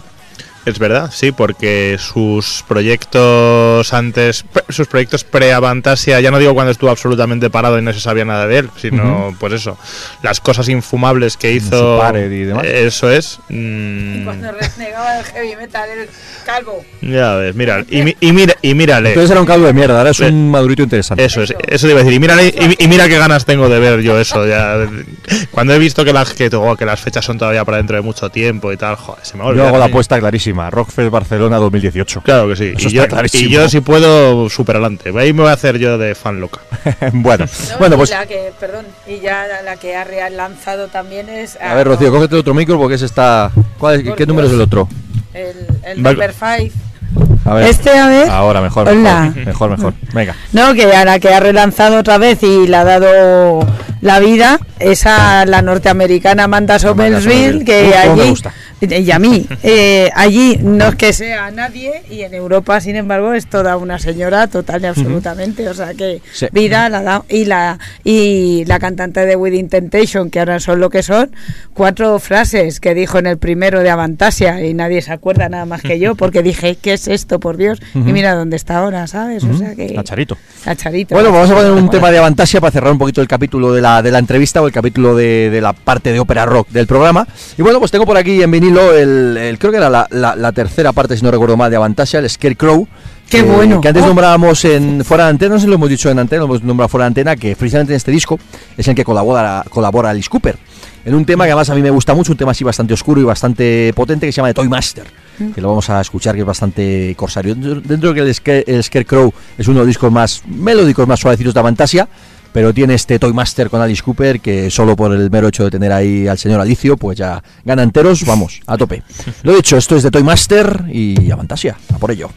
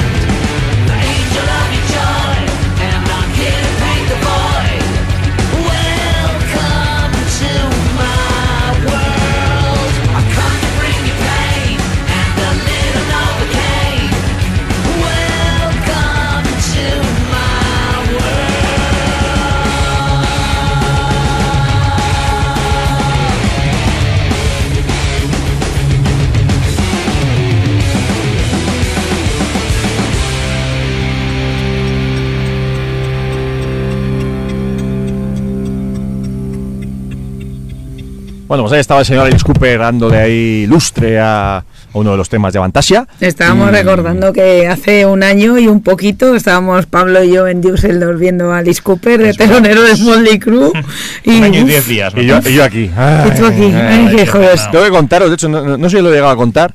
El, el otro día trabajando con Justin Bieber. Es que tú te codeas con lo mejor, me- tío, Me, que codeo con lo mejor de lo mejor, con los más grandes. Resulta que el. Bueno, no era el tour manager exactamente, pero bueno, uno de los mandamases de la organización de los Guiris era súper fan de Motley Crue. De hecho, eh, me, contó que mucha de la gente que está currando en la gira de Justin Bieber, eh, los americanos, que, que- que eran de la crew de Motley Crue. De hecho, yo hay una sudadera de Motley Crue y el tío encantado diciendo, hostia, como moda y tal. Y dice, joder, pues hemos estado con ellos en la. pues mucha de la gente que estamos aquí de. Pues eso, de la crew de Justin Bieber, venimos de la, de la última fe- gira de Motley Crue en, en Estados Unidos. Digo, ah, pues mira, pues el cambio ha sido a hostia, ¿eh? Sí. Hay que, Como que- curiosidad, que como dejar- curiosidad. Bueno, cerramos el capítulo de ópera rock y de entrevistas y demás y tenemos casi media horita para hablar de conciertos, madre mía. media hora, no fastidies. Podemos no. hablar, lo hay mucho Podemos contar los de esta semana y los del pasado. ¿eh? Claro, porque acordaos que, Lo que vamos a ver. acordaos que el domingo pasado estábamos de. Tuvimos que grabar, como decíamos, y entonces, pues los de la semana pasada tampoco los habíamos comentado, así que empezamos muy rápido por la semana pasada. Ya Sobre ni nos todo- acordamos, ya Sobre todo Muro y Motores el viernes, ¿no? Y luego también fue. Megara, y luego el fue. Megara el mismo viernes. ¿Y Abulse fue el sábado pasado? El sábado, el sábado, o sea, sí. pues fíjate, pues tenemos ahí. Venga, ya no, no tenemos tanto tiempo. A ver, venga, empezad vosotros que sois dos. Muro y motores. Y motores. Muro y motores, pues muy buen concierto de Muro. Motores yo no sabía, que luego me lo dijiste tú, que claro, que estaba Carlos un poco resfriado y por Tuvieron eso que pegaron ese recorte al, al setlist. Mm, aún así, bueno, buen concierto de motores, muy bueno de Muro y lo que comentábamos y lo podéis leer en la, en la crítica que hemos colgado en Red Hand Heavy esta semana. Seguimos haciendo amigos entre, entre los parcheados, ¿no? Eh, pero es que, joder, las verdades duelen o ofenden. Y mira, yo he venido hablando de parcheado. Yo he venido parcheado. Pero bueno, yo estaba allí porque a mí me gusta el heavy y me gusta. Y me te gusta gustan los parches y te gustan los muros. Claro, eso es. Y, y me, pa- y me parece increíble. Y Muro, de hecho, han tocado, eh, ha sido ya este, este viernes, no, el viernes no, el sábado, ayer, en, Ecuador, ayer era la fecha. Parece que ha ido todo muy bien. Mira, me acuerdo yo que hablé cuando se despidieron Muro, había, había dos fans ecuatorianos que estaban muy contentos de verles ahí cuando fue en el 2006 aquello, ¿no? Me parece. Pues estaban ahí en la cola a intentar. La verdad es que hablaron conmigo porque estaba intentando ligar con mi entonces novia y mujer, Lucía. Pero bueno, en fin. Bueno, oye, fuiste segundo plato. Sí. pero bueno, se nos pegaron por eso, supongo, no por hablar conmigo, pero bueno, en fin. Y eran muy, muy fans en Ecuador, así que seguro que les ha ido. Sí. les ha Bueno, ido pues como decía Pablo, ¿no? Menos gente de la, de la esperada y bueno, pues como solemos decir con estas cosas, los que no fuisteis palmasteis, porque menudo golazo. Yo, ahora que ha pasado una semana, puedo decir que ha sido de mi. A Muro, pues como todos, le he visto un montón de veces. En mi top 3 de bolos de Muro, seguro. Y espérate tú que está luchando ya Sí. por el 2 y a ver si va a llegar al 1. Un sonido, un sonido espectacular, la banda ya completamente compenetrada, Rosa 100% metida en la dinámica de, de banda y, y un conciertazo. Sonido fantástico, la banda con una actitud brutal y como comentábamos allí in situ, si os gusta el heavy metal, hay que ver a Muro en directo. Es que tienen todo, todo, todo lo que a, a mí me gustan varias ramas dentro del... Pero el heavy, heavy es lo que más me gusta. Me gustan las balas, me gustan los elásticos, me gustan todas esas cosas. Entonces, todos esos guiños ochenteros que te molan de las poses, de lo que sé, la- las guitarras de flecha, el, el- pues eso, el- la puesta, ese tipo de puesta en escena. Por supuesto, los temas que son, son básicos del, del heavy de aquí. El pelo del lápiz. El pelo del Claro, lápiz, por por supuesto, supuesto. vamos. claro, claro, claro que sí. Imprescindible también. El largo con pelo largo. Sí. Ahí está. También, también, es verdad. Y luego Todo- Julito en primera línea dándolo absolutamente todo, ¿no? Comentábamos allí que el que conozca a Julito en persona dice, este tío no puede ser el mismo. Es que no parece el mismo, nunca. Se sube encima de un Sí. escenario ¿verdad? y se transforma. Una bestia. pues sí, el que, como bien dices, el que no fue, se lo perdió, palmó y fue una cagada. Una cagada absoluta porque yo ha sido de, lo- de dentro de su género de los mejores bolos que hemos visto este año también. Sí, O sin sea, duda. Al nivel de lo que yo espero, por ejemplo, de ver en Saxon en 15 días. Pues un bolo de heavy que me emocione, que me sepa todos los temas, que todos me lleguen y de volver a casa con un dolor de cuello y unas ganas de meterme en la cama que vamos. Sí. Además, hubo, hubo- un detalle, aparte de, efectivamente, todo lo que estamos comentando, todo lo que nos gustó, el buen bolo, el sonido, etcétera. A mí me sorprendió para bien, me gustó el detalle de que los temas nuevos la gente los acogió. de hecho, ya son clásicos. El, el última batalla, la voz, el cuarto jinete, eh, al mismo nivel que, que el solos en la oscuridad, que el acero y sangre, etcétera, etcétera, ¿no? Mm. Y además, es curioso porque yo creo, eh, si no recuerdo mal, con este disco, contando. En Madrid han tocado cuatro veces. Ha sido la, la, de- la última que tocaron con Silver, una de, de Muro en el Pounding, ya con Rosa. La de We Rock con Rosa y esta última, ¿no? Ujú. Y ha sido esta última, ha, ha cost- yo creo que ha costado un poco, pero ha sido esta última en la que de verdad yo creo que el disco ya ha entrado, ya ha entrado a tope. Han, sido, han pasado dos años, ¿no? Tres Sí, años. un par de años. sí. Pero e- es en la que por fin, pues eso, había, había calado completamente. Yo el único pero también lo ponía en la, en la crónica, puestos a pedir jo, temas de otros discos, que a mí me encanta. Sí, ya tiene que, que- que renovar el repertorio un Eso poquito. es, me de encanta de. Telón de Acero, me encanta Acero y Sangre, por supuesto. El último disco también no está nada mal. Pero oye, eh, es verdad, quizá Pacto de Sangre es un pelín peor. y Sí, tiene- pero un par de temas de Pacto de Sangre y algún guiño, algún disco del resto De los formaciones del de medio. Gracias por nada, me encanta, me encanta. el- el- Sí, el corazón de metal tiene que sonar.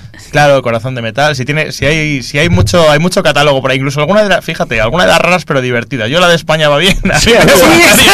Ahí de moda esa canción. que, que es verdad que ahora, vale, pega, pega bien. los bolos quizá ahora están enfocados con un rollo mm, súper serio, súper heavy y, y- y bien por ello. Pero a mí ese, ese siempre me ha divertido mucho. Sí, sí, sí, sí, está, está Es que claro. Muro siempre ha tenido encima eso, ese puntito gracioso, ¿verdad? Dentro de tanta Dentro de bala y tanta... la, de- sí, la sí, de, bebe- vale. la de bebe- bébetelo todo. Sí. Muy buena también. El a beber. Mm. En fin. Bueno, pues muy buen bolo y bueno. Y qué pena, eh, tan estuvo, poca pues, gente, Se lo perdió. Eso. Y estaban muchos en Megara, ¿verdad, Rocío? Muchos en Megara fue espectacular la...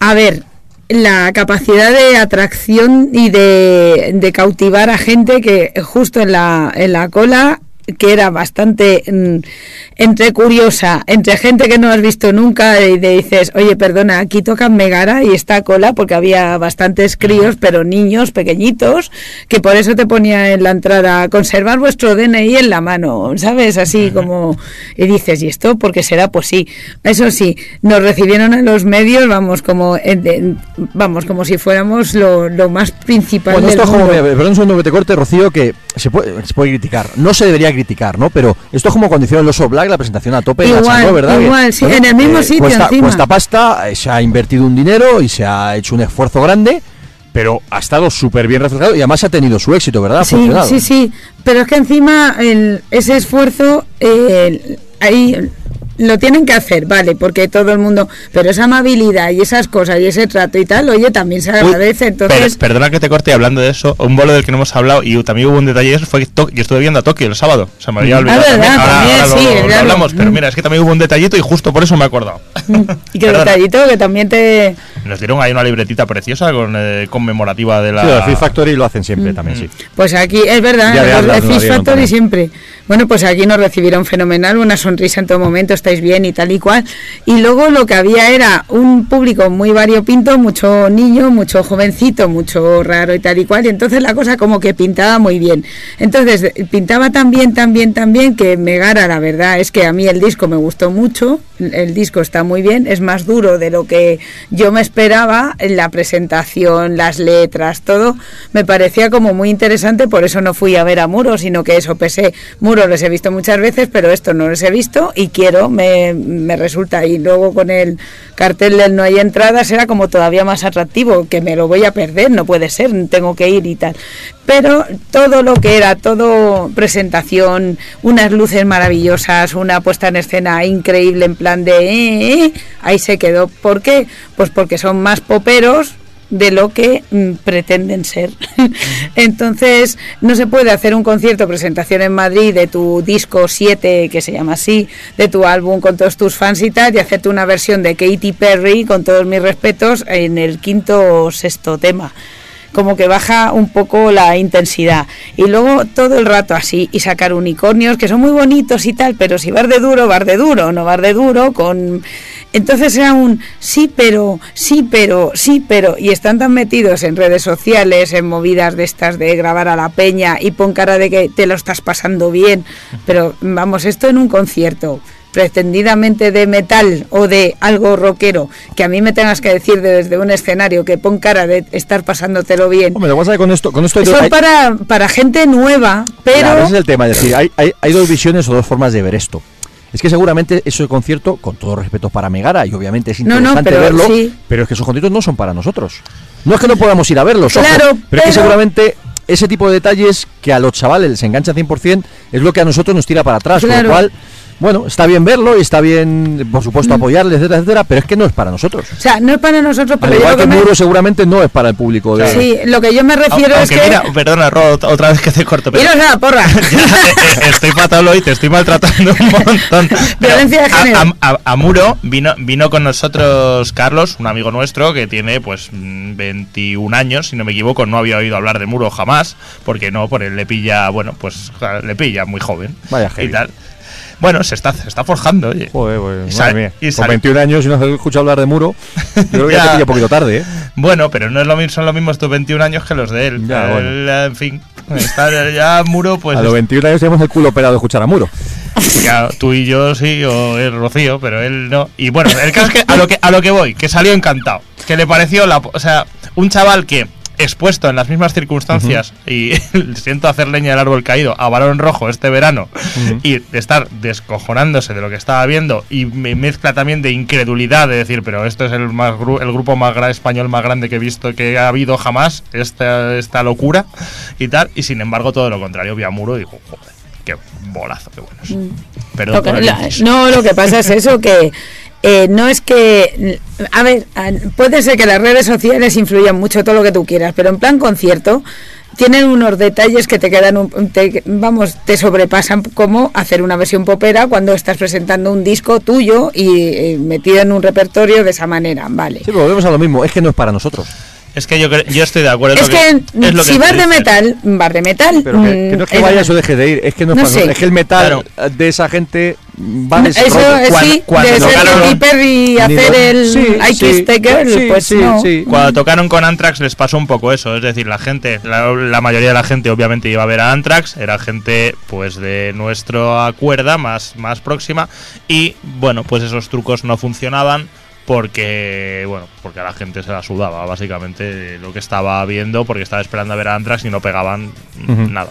Y luego que es eso, que musicalmente están bien, son dur- o sea, pretenden ir de durillos, lo que pasa que esta chica, Kenzie, de verdad tiene una imagen fantástica y todo lo que tú quieras, pero chica, dedícate al pop que te vas a comer todo, porque Bueno. No, no, es que Puede es que verdad, por ahí, ¿por qué no? ¿eh? Porque porque es que es tu estilo y es el, es, es lo que más vas a destacar y ya está. Y Megara, pues sí, pero no. Y por cierto, pobrecilla, sacó un unicornio, se creía que España era parte de Europa, es decir, que aquí todo el mundo como que está con el, con los artistas y el castañazo que se dio, ahora salió airosa, victoriosa con un chichón, pero supo eh, como Supo que supo solventar el hostiazo que se dio, pobrecita mía, de verdad, me Bastante dio... que no se lo robaron, que es España. No, no, sí, pero bueno, Como un tal vamos.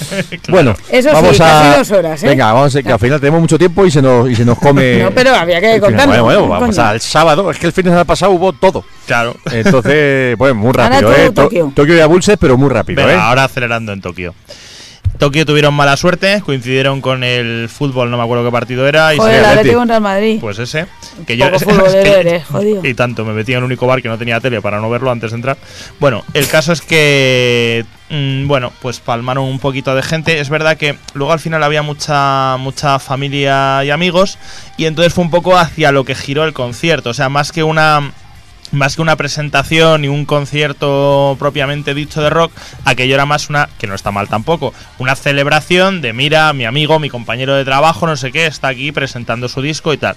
Ellos a- empezaron pues en, en la línea más seria y luego al final se dejaron llevar un poquito por el cachondeo, digamos, entre comillas. Aún así ese cachondeo no afectó a que tocaron muy bien, tocaron íntegro el, el disco nuevo, que es muy bueno. Y el único problema que yo le vi es que, claro, también han, pasado tantos años desde la primera referencia suya de Triangles, el, el disco que sacaron con el dinero del Villa de Madrid y el Villa de Bilbao, que ese disco es tan, tan, tan ochentero y el disco de ahora de Hard Rock es tan actual que no acababan. El setlist no acababa de sí. funcionar porque, Pues claro, hilado, uno, uno claro. es completamente mm, Europe del 86 y el, oso- y el otro ya es hard rock europeo de primeros de los 90 y entonces era un poco, un poco raro. A veces parecía que estabas viendo casi dos bandas distintas. Pero bueno, aún así estuvo, bueno, un bolo que no estuvo, no, est- no estuvo mal, no estuvo mal, pero a mí me habría gustado ya puestos que hubiera habido más cosillas del lado ochentero, pero bueno. Abulset. Preferencias. Hubo cosas ochenteras en polazo, Abulset. Polazo, hubo ochentero porque llevan 25 años y bueno, ya, ya han pasado 30 desde los 80, pero llenaz, casi llenazo o muy, Muy cerquita muy cerquita.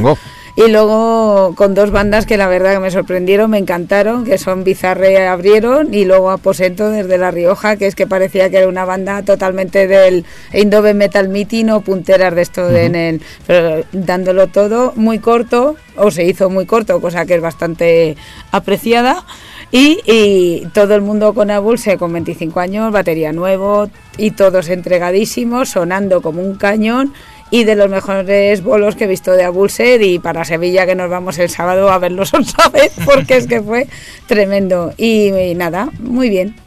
Un merchandising muy bueno, a 12 pavos el recopilatorio este que presentó Tana y Con un y libreto enorme día y fantástico bien. y bueno, y pues un- genial. Y muy divertido, nos lo pasamos pipa con ellos, como siempre, con bromas. Con... Y aquí sí se tiraban desde el escenario al público y vamos, nadie resultó herido, precisamente. bueno, lo contamos esta semana también en Red Haran Heavy. Y luego el domingo, pues de, de casualidad o no, estuve viendo a The Cure también. de Cure, porque nosotros somos curioso, ¿no? así. A todo. Tenemos que estar en todos lados. Allí tres horas de, de pop rock gótico ochentero, Mm. que cuando era ochentero molaba y cuando era menos ochentero molaba menos, ¿no? Molaba menos y un público también Variopinto. mm, variopinto, muy raro, encantadísimos Poca con gente ellos. joven, Eh, por decirlo poca así. gente joven, eh, gente de Rock FM que nunca va a los conciertos, que se compran lo que les echen y que les ponen dos bombillas y se quedan todos flipados. Pero a mí me resultó soso de todo. Bueno, al final no es nuestro estilo. A mí The Cure es una banda que no me disgusta, pero bueno, pues ves un rato y bien, y ves los temas ochenteros que te suenan y que la verdad es que tiene unas melodías fantásticas Eso y sí muy bien, pero el resto... ¿No, no pasó eso de que vas y de repente te sabes más temas? de Sí, sí, sí, sí, Sí, sí, sí, sí, sí, sin duda, total. sin duda. Lo Lo que pasa es que único la última yo- etapa de The Cure es más lenta, es más pesada, temas más a medio tiempo, es más coñazo, ¿no? Lo que Pero yo vi los fue temas dos clásicos muy bien. bandas, dos bandas en una. Sí, es verdad, totalmente. es verdad. el Robert este, el Robert Smith se llama, Robert ¿no? Smith. Que está igual, por cierto, Sí. con los mismos pelos, el Claro, pues maquillaje si lleva levantándose de la cama en la misma cara, el mismo pelo igual. Sí, un poco más gordo, pero el tío tenía una voz fantástica. Sí, sí, cantando muy bien, es cierto. Cantando muy bien, se- todo el show es él, Sí. porque era él por un lado y los setas que llevaba de banda, que encima son la banda De hecho, el bajista, del- el bajista era loquillo, con, con, con tupé, Total. y- de verdad, Pues de verdad. está desde el año 95. Y con una camiseta blanca que se la había comprado Ángel unas horas antes. Sí. Ojito. Y yo le había comprado a Robert Smith unas velitas para el camerino. pero que iban por un lado ellos verdad, y él por otro, él cantando muy bien, como de- no se dirigía mucho al público, pero bueno, algo decía de Eh, gracias. son así, esto-. Pero el resto mundo soso. gótico. Góticos pijos. eh, Bueno. Digo, pijo, eran cuatro viejunos más setas, y además con cara de asco, porque yo estaba No, si muy gótico cerca, pijo digo de Robert Smith.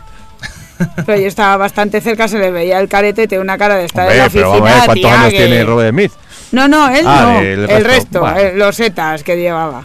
El batería me gustó mucho Sí, y como verdad. espectáculo, cero pelotero. Sí, yo- el, el máximo espectáculo era que el Robert Smith sacaba un montón de guitarras. Sí, ya está. Sí, Porque sí, las curioso. luces y toda la parafernalia que Sí, suele una llevar pantalla este tipo detrás de- y tal, pero no demasiado. Pero la, la pantalla tenía cuatro tonteritas. Pero bueno, ojo, casi tres horas de bolo, tres ¿eh? horas, tres horas, ¿eh? tema. Tres. Estaba, estaba lleno. Sí, sí, Estaba ya, ya, ya. hasta Así arriba, Agotado de hacía varias semanas. Igual me columpio, pero no habían tocado en la Riviera no hace tanto. O sea, y de repente han pegado. No, no, no. Hacía bastante que no tocaban. que vamos a ver. Hacía bastante tiempo que no tocaban de, en de España. los Cure sé de lo mismo que. No, no, hacía, hacía tiempo, que hacía de tiempo que no tocaban por aquí. Mm.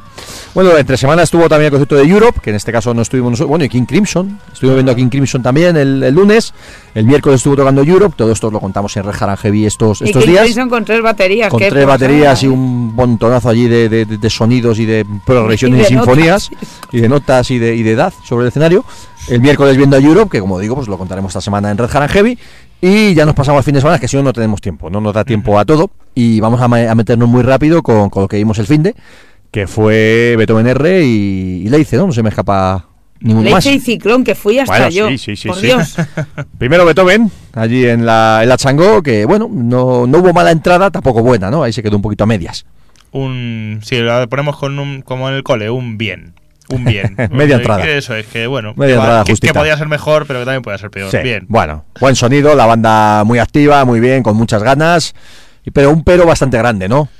El disco nuevo interpretado íntegro. Y lo decía muy bien nuestro amigo Fernando Maiden, decía, vale, está muy bien. Y está muy bien defender tu nuevo Es material. valiente, eso es. Y es, y es lo propio. pero, y ahora viene el, el gran pero, tantos años, o sea, al final hemos tenido que esperar dos años para volver a ver a Beethoven R en Madrid. Y vale, No era lo que la gente estaba esperando, Claro, ¿no? mm, me- a mí me gustan también los temas viejos, Sí. me, me gusta escucharlos y es verdad que Sí, sí, joder, que sí. tocaron que tocaron dos horas, ¿eh? que está que Dos está, horas, que está muy bien, pero esto solo lo habrían arreglado dos horas y media, es lo único. Sí, la verdad es que es cierto que si tienes que tocar el- un disco nuevo entero, que bueno, Beethoven R no es que tenga 20 discos, pero bueno, son ya 4 5, si no, si no me equivoco. Con lo cual, eh, bueno, cuatro más el directo, que tiene también Que cuatro tiene temas nuevos. Con lo que- cual, que sonaron entonces, claro, se quedaron fuera, se quedaron en el tintero muchos clásicos, muchos temas que a todos nos hubiera encantado escuchar. Y que el disco nuevo, bueno, para bien o para mal, no, no, no ha terminado de encandilar a la gente. Es decir, hay temas que, que gustan y que tal, pero no es un disco de estos que haya dicho, hostia, qué, qué discazo, ¿no? Claro, yo no, Con lo no, cual, no, no puedo 13 saber temas son demasiados. qué, qué pensaré de este disco de ahora cuando pasen pues lo que tienen los otros, 12, 13 años o no sé cuántos. Mm, quizá con el tiempo me, me cale más. De momento a mí me calan 5 o Sí, 6 eso temas, es. me gustan mucho, están muy bien y los otros, bueno, pues ya veremos. Hay algunos que la verdad no me encajan demasiado. Pero bueno, me, me habría gustado más representación de lo, Sí, de lo, de lo es, viejo, la verdad. Eso es. Y bueno, pues muy bien la banda, sonando fantásticamente bien, lógicamente, pues aunque ya, bueno, eso de los nuevos, mm, Javier Oliva y Alberto Sí. llevan un montón de años. Y oye, muy bien Alberto, cantando de puta madre, además en una faceta de frontman divertido, ¿verdad? Contando anécdotas y cosas bastante curiosas, creo que muy bien encima del escenario, la banda sonando fantástica y lo pasamos bien. El único pero, pues eso, que quizás nos hubiera gustado escuchar tres o cuatro temas nuevos menos y otros tres o cuatro clásicos más, ¿no? Y una cosa de Alberto, ¿eh? la primera hora y 40 sin parar y son temas exigentes. Sí, sí, sí, sí. O sea, chapo. Todos los demás también muy bien, pero eso, oye, pocos cantantes lo, lo pueden. hacer. Eso es. Bueno, nos pasamos al sábado, que bueno, pues ya casi rematando el programa, que vimos un, bolazo. Sí. Vimos un bolazo. Sí, sí, sí. De- De nuevo, otra vez. Yo lo decía esta mañana, lo comentábamos, es un buen indicador. La cantidad de nudos que yo he traído en el pelo de mover la melena, eso quiere decir que fue concierto. Si ves yo cuando me he ido a duchar y me he quitado, yo me hice una coleta, me sujeté el flequillo, como quien dice, me hice una coleta ahí en la parte de arriba y cuando me he intentado quitar esta mañana, estaba todo el pelo atado ahí, vamos, era el, nu- imposible. el nudómetro. Ahí, la, la nueva, en, en nudos, en vez, en vez de la velocidad en los barcos, ahora es el, el- el- la, la unidad Estaba de medida de, lo- de los es conciertos. que te arrimaste un rato y dije, parece una trucha No- este nos. Sí, lo nos vimos- lo vimos gustó, todo ahí macarreando, moviendo los pelos me- y cantando. A mí me gustó un poquito menos, o por lo menos, y no sé si vosotros también qué opinaréis, Ciclón. Yo, la verdad, Ciclón tuvieron mal, Bueno. so- mal sonido para empezar. El sonido Y- y era eso amarillo, ya, eso sí. Mm. ya te hace que empieces la carrera cojo. Y luego, pues no sé, o sea, es que no. Sí, quizás en directo no terminan de enganchar, no tienen su punto con, con la criatura, con algún Sí. tema puntual que tiene Los su gracia. eso, ¿no? pero los billetes y, ahí. Y, y sobre, y sobre todo, yo creo que tú.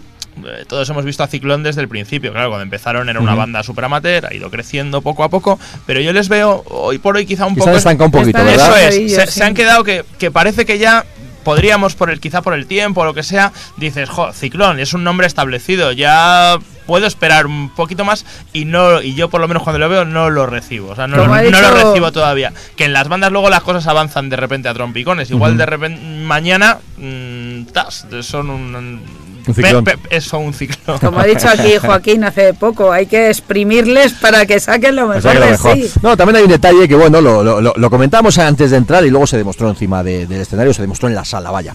Quizás a día de hoy, Leice y Ciclón no es una mezcla, no sé, no casan demasiado bien. No, no porque sean ni siquiera de- de- diferentes musicalmente o algo así, pero quizás el músico, el, el- perdón, el público de Leice es muy fiel de Leice, es muy de Leice, ¿no? Son- Y- sí, y- son como los fans y de hecho ayer- somos muy pesados. no, pero de hecho ayer veíamos, eh, había mucha variedad de público, había desde heavy, super heavies, hasta gente Gracias. un poquito de otro rollo, ¿verdad? Sí, Y- sí, no, había, había de, de los públicos más eclécticos que yo he visto, eso, en una época que nos toca, que eso, que el que le gusta el trash solo va a ver el trash y tal y cual, había, había mucho de todo. Jo, yo vi un tío hasta con una espaldera de Nuclear Assault delante de mí.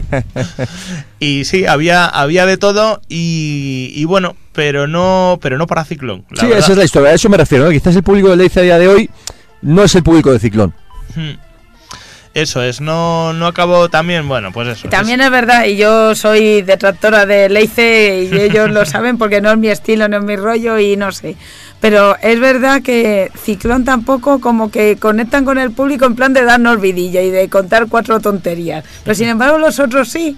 ¿Sabes? Que, lo, que yo como crítica de ellos de decir, pues eh, a mí no me mola Pero yo, sin embargo, ayer me lo pasé muy bien, no ya con mis amigos, sino con ellos en el escenario. Sí. ¿Por qué? Hombre, hay Porque una- es que los ves y Sí. dices, mira qué gracioso. Hay una, hay una realidad incontestable con esto, ¿no? Que esto pasa con, con muchísimas bandas. Es decir, fuera de los gustos, lo que está comentando Rocío, no es su banda, no es su rollo especialmente y ya está. Pero Leith es una banda que a día de hoy se sube encima de un escenario. Y son honestos. Y es, y es incontestable, ¿no? Pero, pero lo que me refiero es que es una banda de chapó. Decir, hostia, cómo suenan modo, estos mira, tíos, Me has leído un poco el pensamiento, claro. También ser telonero de una banda que está en estado de gracia, Sí, porque es. es. que está en estado de gracia. O sea, Ujú. y, y de Además la- sabes que el público va a estar a tope con ellos y sabes que va a ser un concierto con un ambientazo y... Sí, y, ayer, y además ayer fue como eso y, y extra, y más todavía, más todavía. Fue un bolo como especial. Yo por lo menos así lo Sí, así- en lo Madrid siempre tiene un tirón muy especial. Luego, bueno, de comentar también que la, la parte, eh, hablando de cosas especiales, el mini set especial del medio con Pedro, con el Sí, batería con el clásico. batería Ah, clásico, sí, que curioso, ¿no? De repente, bueno, pues a Pedro le conocemos de pues el batería clásico de Leice, ¿no? A mí me gustó el detalle de ver de repente, si me permitís la broma, un heavy vasco, que de Sí. repente sale al escenario con elástico, con el pelo largo, con, con, la, con, la, con el chaleco vaquero ahí y empieza a pegarle unos zambombazos a la batería tremendos, ¿no? Y es verdad que en esos cuatro temas, hombre, desde aquí por supuesto todas las alabanzas a Andoni, que es un batería espectacular, pero sí es cierto que, que los temas que tocó Pedro en ese- esos cuatro temas sonaba a, un, a Leice de manera muy particular, ¿verdad? Mola porque son dos estilos, o sea, son es ver cómo cambia un músico. Eh, un tema, ¿no? Cuando Sí. lo toca. Eh, Andoni quizás es un estilo más contemporáneo, aparte de más de más trayero, y luego por el otro lado de Pedro es el más, pues eso, el de heavy vasco, Sí, de- de cazurro y, de y y y el- muerte. y el rollo más más tradicional de cómo suena el, el heavy, ya no solo el vasco, sino el heavy español es, es así, o sea, es, ese es el un, Que como- batería típico, mientras lo otro pues ya es más lo de ahora, ¿no? Como Y es- dice Valdemar, a muerte, ¿sabes? A muerte, total. eso sí, a mí me encantó la puesta en escena que tenía subiéndose a la batería, Sí, sí, no sé sí, qué. sí, y además, oye, cuando tú tienes una imagen ahí chula, porque eso, los heavy vascos son primos de los heavy cántabros.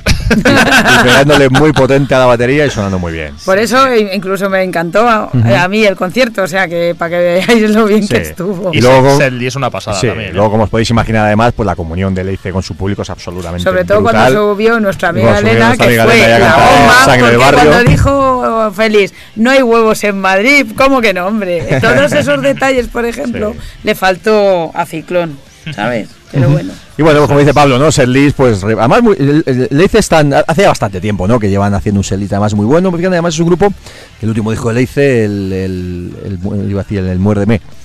Bueno, el- Eh, ay, cuando te muerden. cuando te muerden. Pues eso, cuando te muerdes es un disco que ha gustado muchísimo, que tiene un montón de temazos y que de hecho tiene una presencia bastante grande en ese list, ¿no? Están tocando del disco, pues 6-7 temas seguro, ¿no? Pero es el planteamiento que le falta a Beethoven. Claro, a eso me Oh, refería. ay, ¿no? Estamos ahí de hermanitos hoy pensando. Eso es, eso es. Rubio del Moreno. Eso es. Zipizape. Sí, pues eso, ¿no? Que fue el, el planteamiento de decir, voy a tocar, a darle bastante cancha a mi disco nuevo, pero efectivamente lo vas intercalando, eliges de hecho los temas más acordes al, al directo y, y además son temas que sabes que con el público han funcionado de maravilla desde el principio, ¿no? Y luego, pues obviamente, en cuanto empiezan a caer los clásicos y todos los temas ultra conocidos y además manejando muy bien los tipos en el concierto, desde temas más moñas hasta canciones súper cañeras y, y la verdad es que, pues, ¿qué vamos a decir? Mm. Lo disfrutamos de la hostia. Diremos también que Leice ha tenido, creo que un año y pico para testear un poquito eso y, y pulir. Ujú. Beethoven R era la segunda fecha de presentación de su disco, habían tocado en Murcia antes, entonces Ujú. en un año, y espero, me gustaría que fuera menos, pero en un año pueden presentarnos un bolo así también. Ojalá, ya nos gustaría. Bueno, pues terminamos, que nos quedamos ya, ya sin tiempo y os dejamos con, con Angus y con Metal Maniac, por supuesto. Y bueno, pues como siempre decimos, muchas gracias por haber estado ahí, espero que os haya gustado el programa. Quizás hoy ha habido dos partes bastante diferenciadas, ¿no? Esa primera parte larga de entrevista con, con Joaquín y hablando del legado de una tragedia y, y demás. Y luego pues hemos tenido tiempo hoy para darle cancha a todos los conciertos que hemos ido viendo estos últimos mm, días. Cortado cabeza. Así que, así que bien, ¿no? Mm, Ha estado, ha estado chulo, sí. Además, es que había tan- tanto, tanto, tanto, tanto que comentar que hemos podido, pues, dar jabón, quitar jabón, de todo un poco. Por cierto, en el concierto de Megara había chuches para gente chachi. Me Bueno, encantó el pues. Ah, mira, pues. ¿Tú eres gente chachi o no? Eh, yo me comí una chuche. Pues entonces, entonces es que eres, entonces que eres gente chachi. bueno, pues nada, lo dicho, rematamos, os dejamos con Angus y con Metal Maniac y nada, pues muchas gracias por haber estado ahí, que os haya gustado el programa, que tengáis buena semana y bueno, pues dentro de la retaíla de conciertos que os hemos ido comentando, pues hemos empezado con Muro y cerramos con Muro. ¿Vale? Claro que sí. Pues como estaba diciendo la palabra que a mí me gusta, la palabra incontestable, pues acero y sangre. Buenas noches, hasta la semana que viene.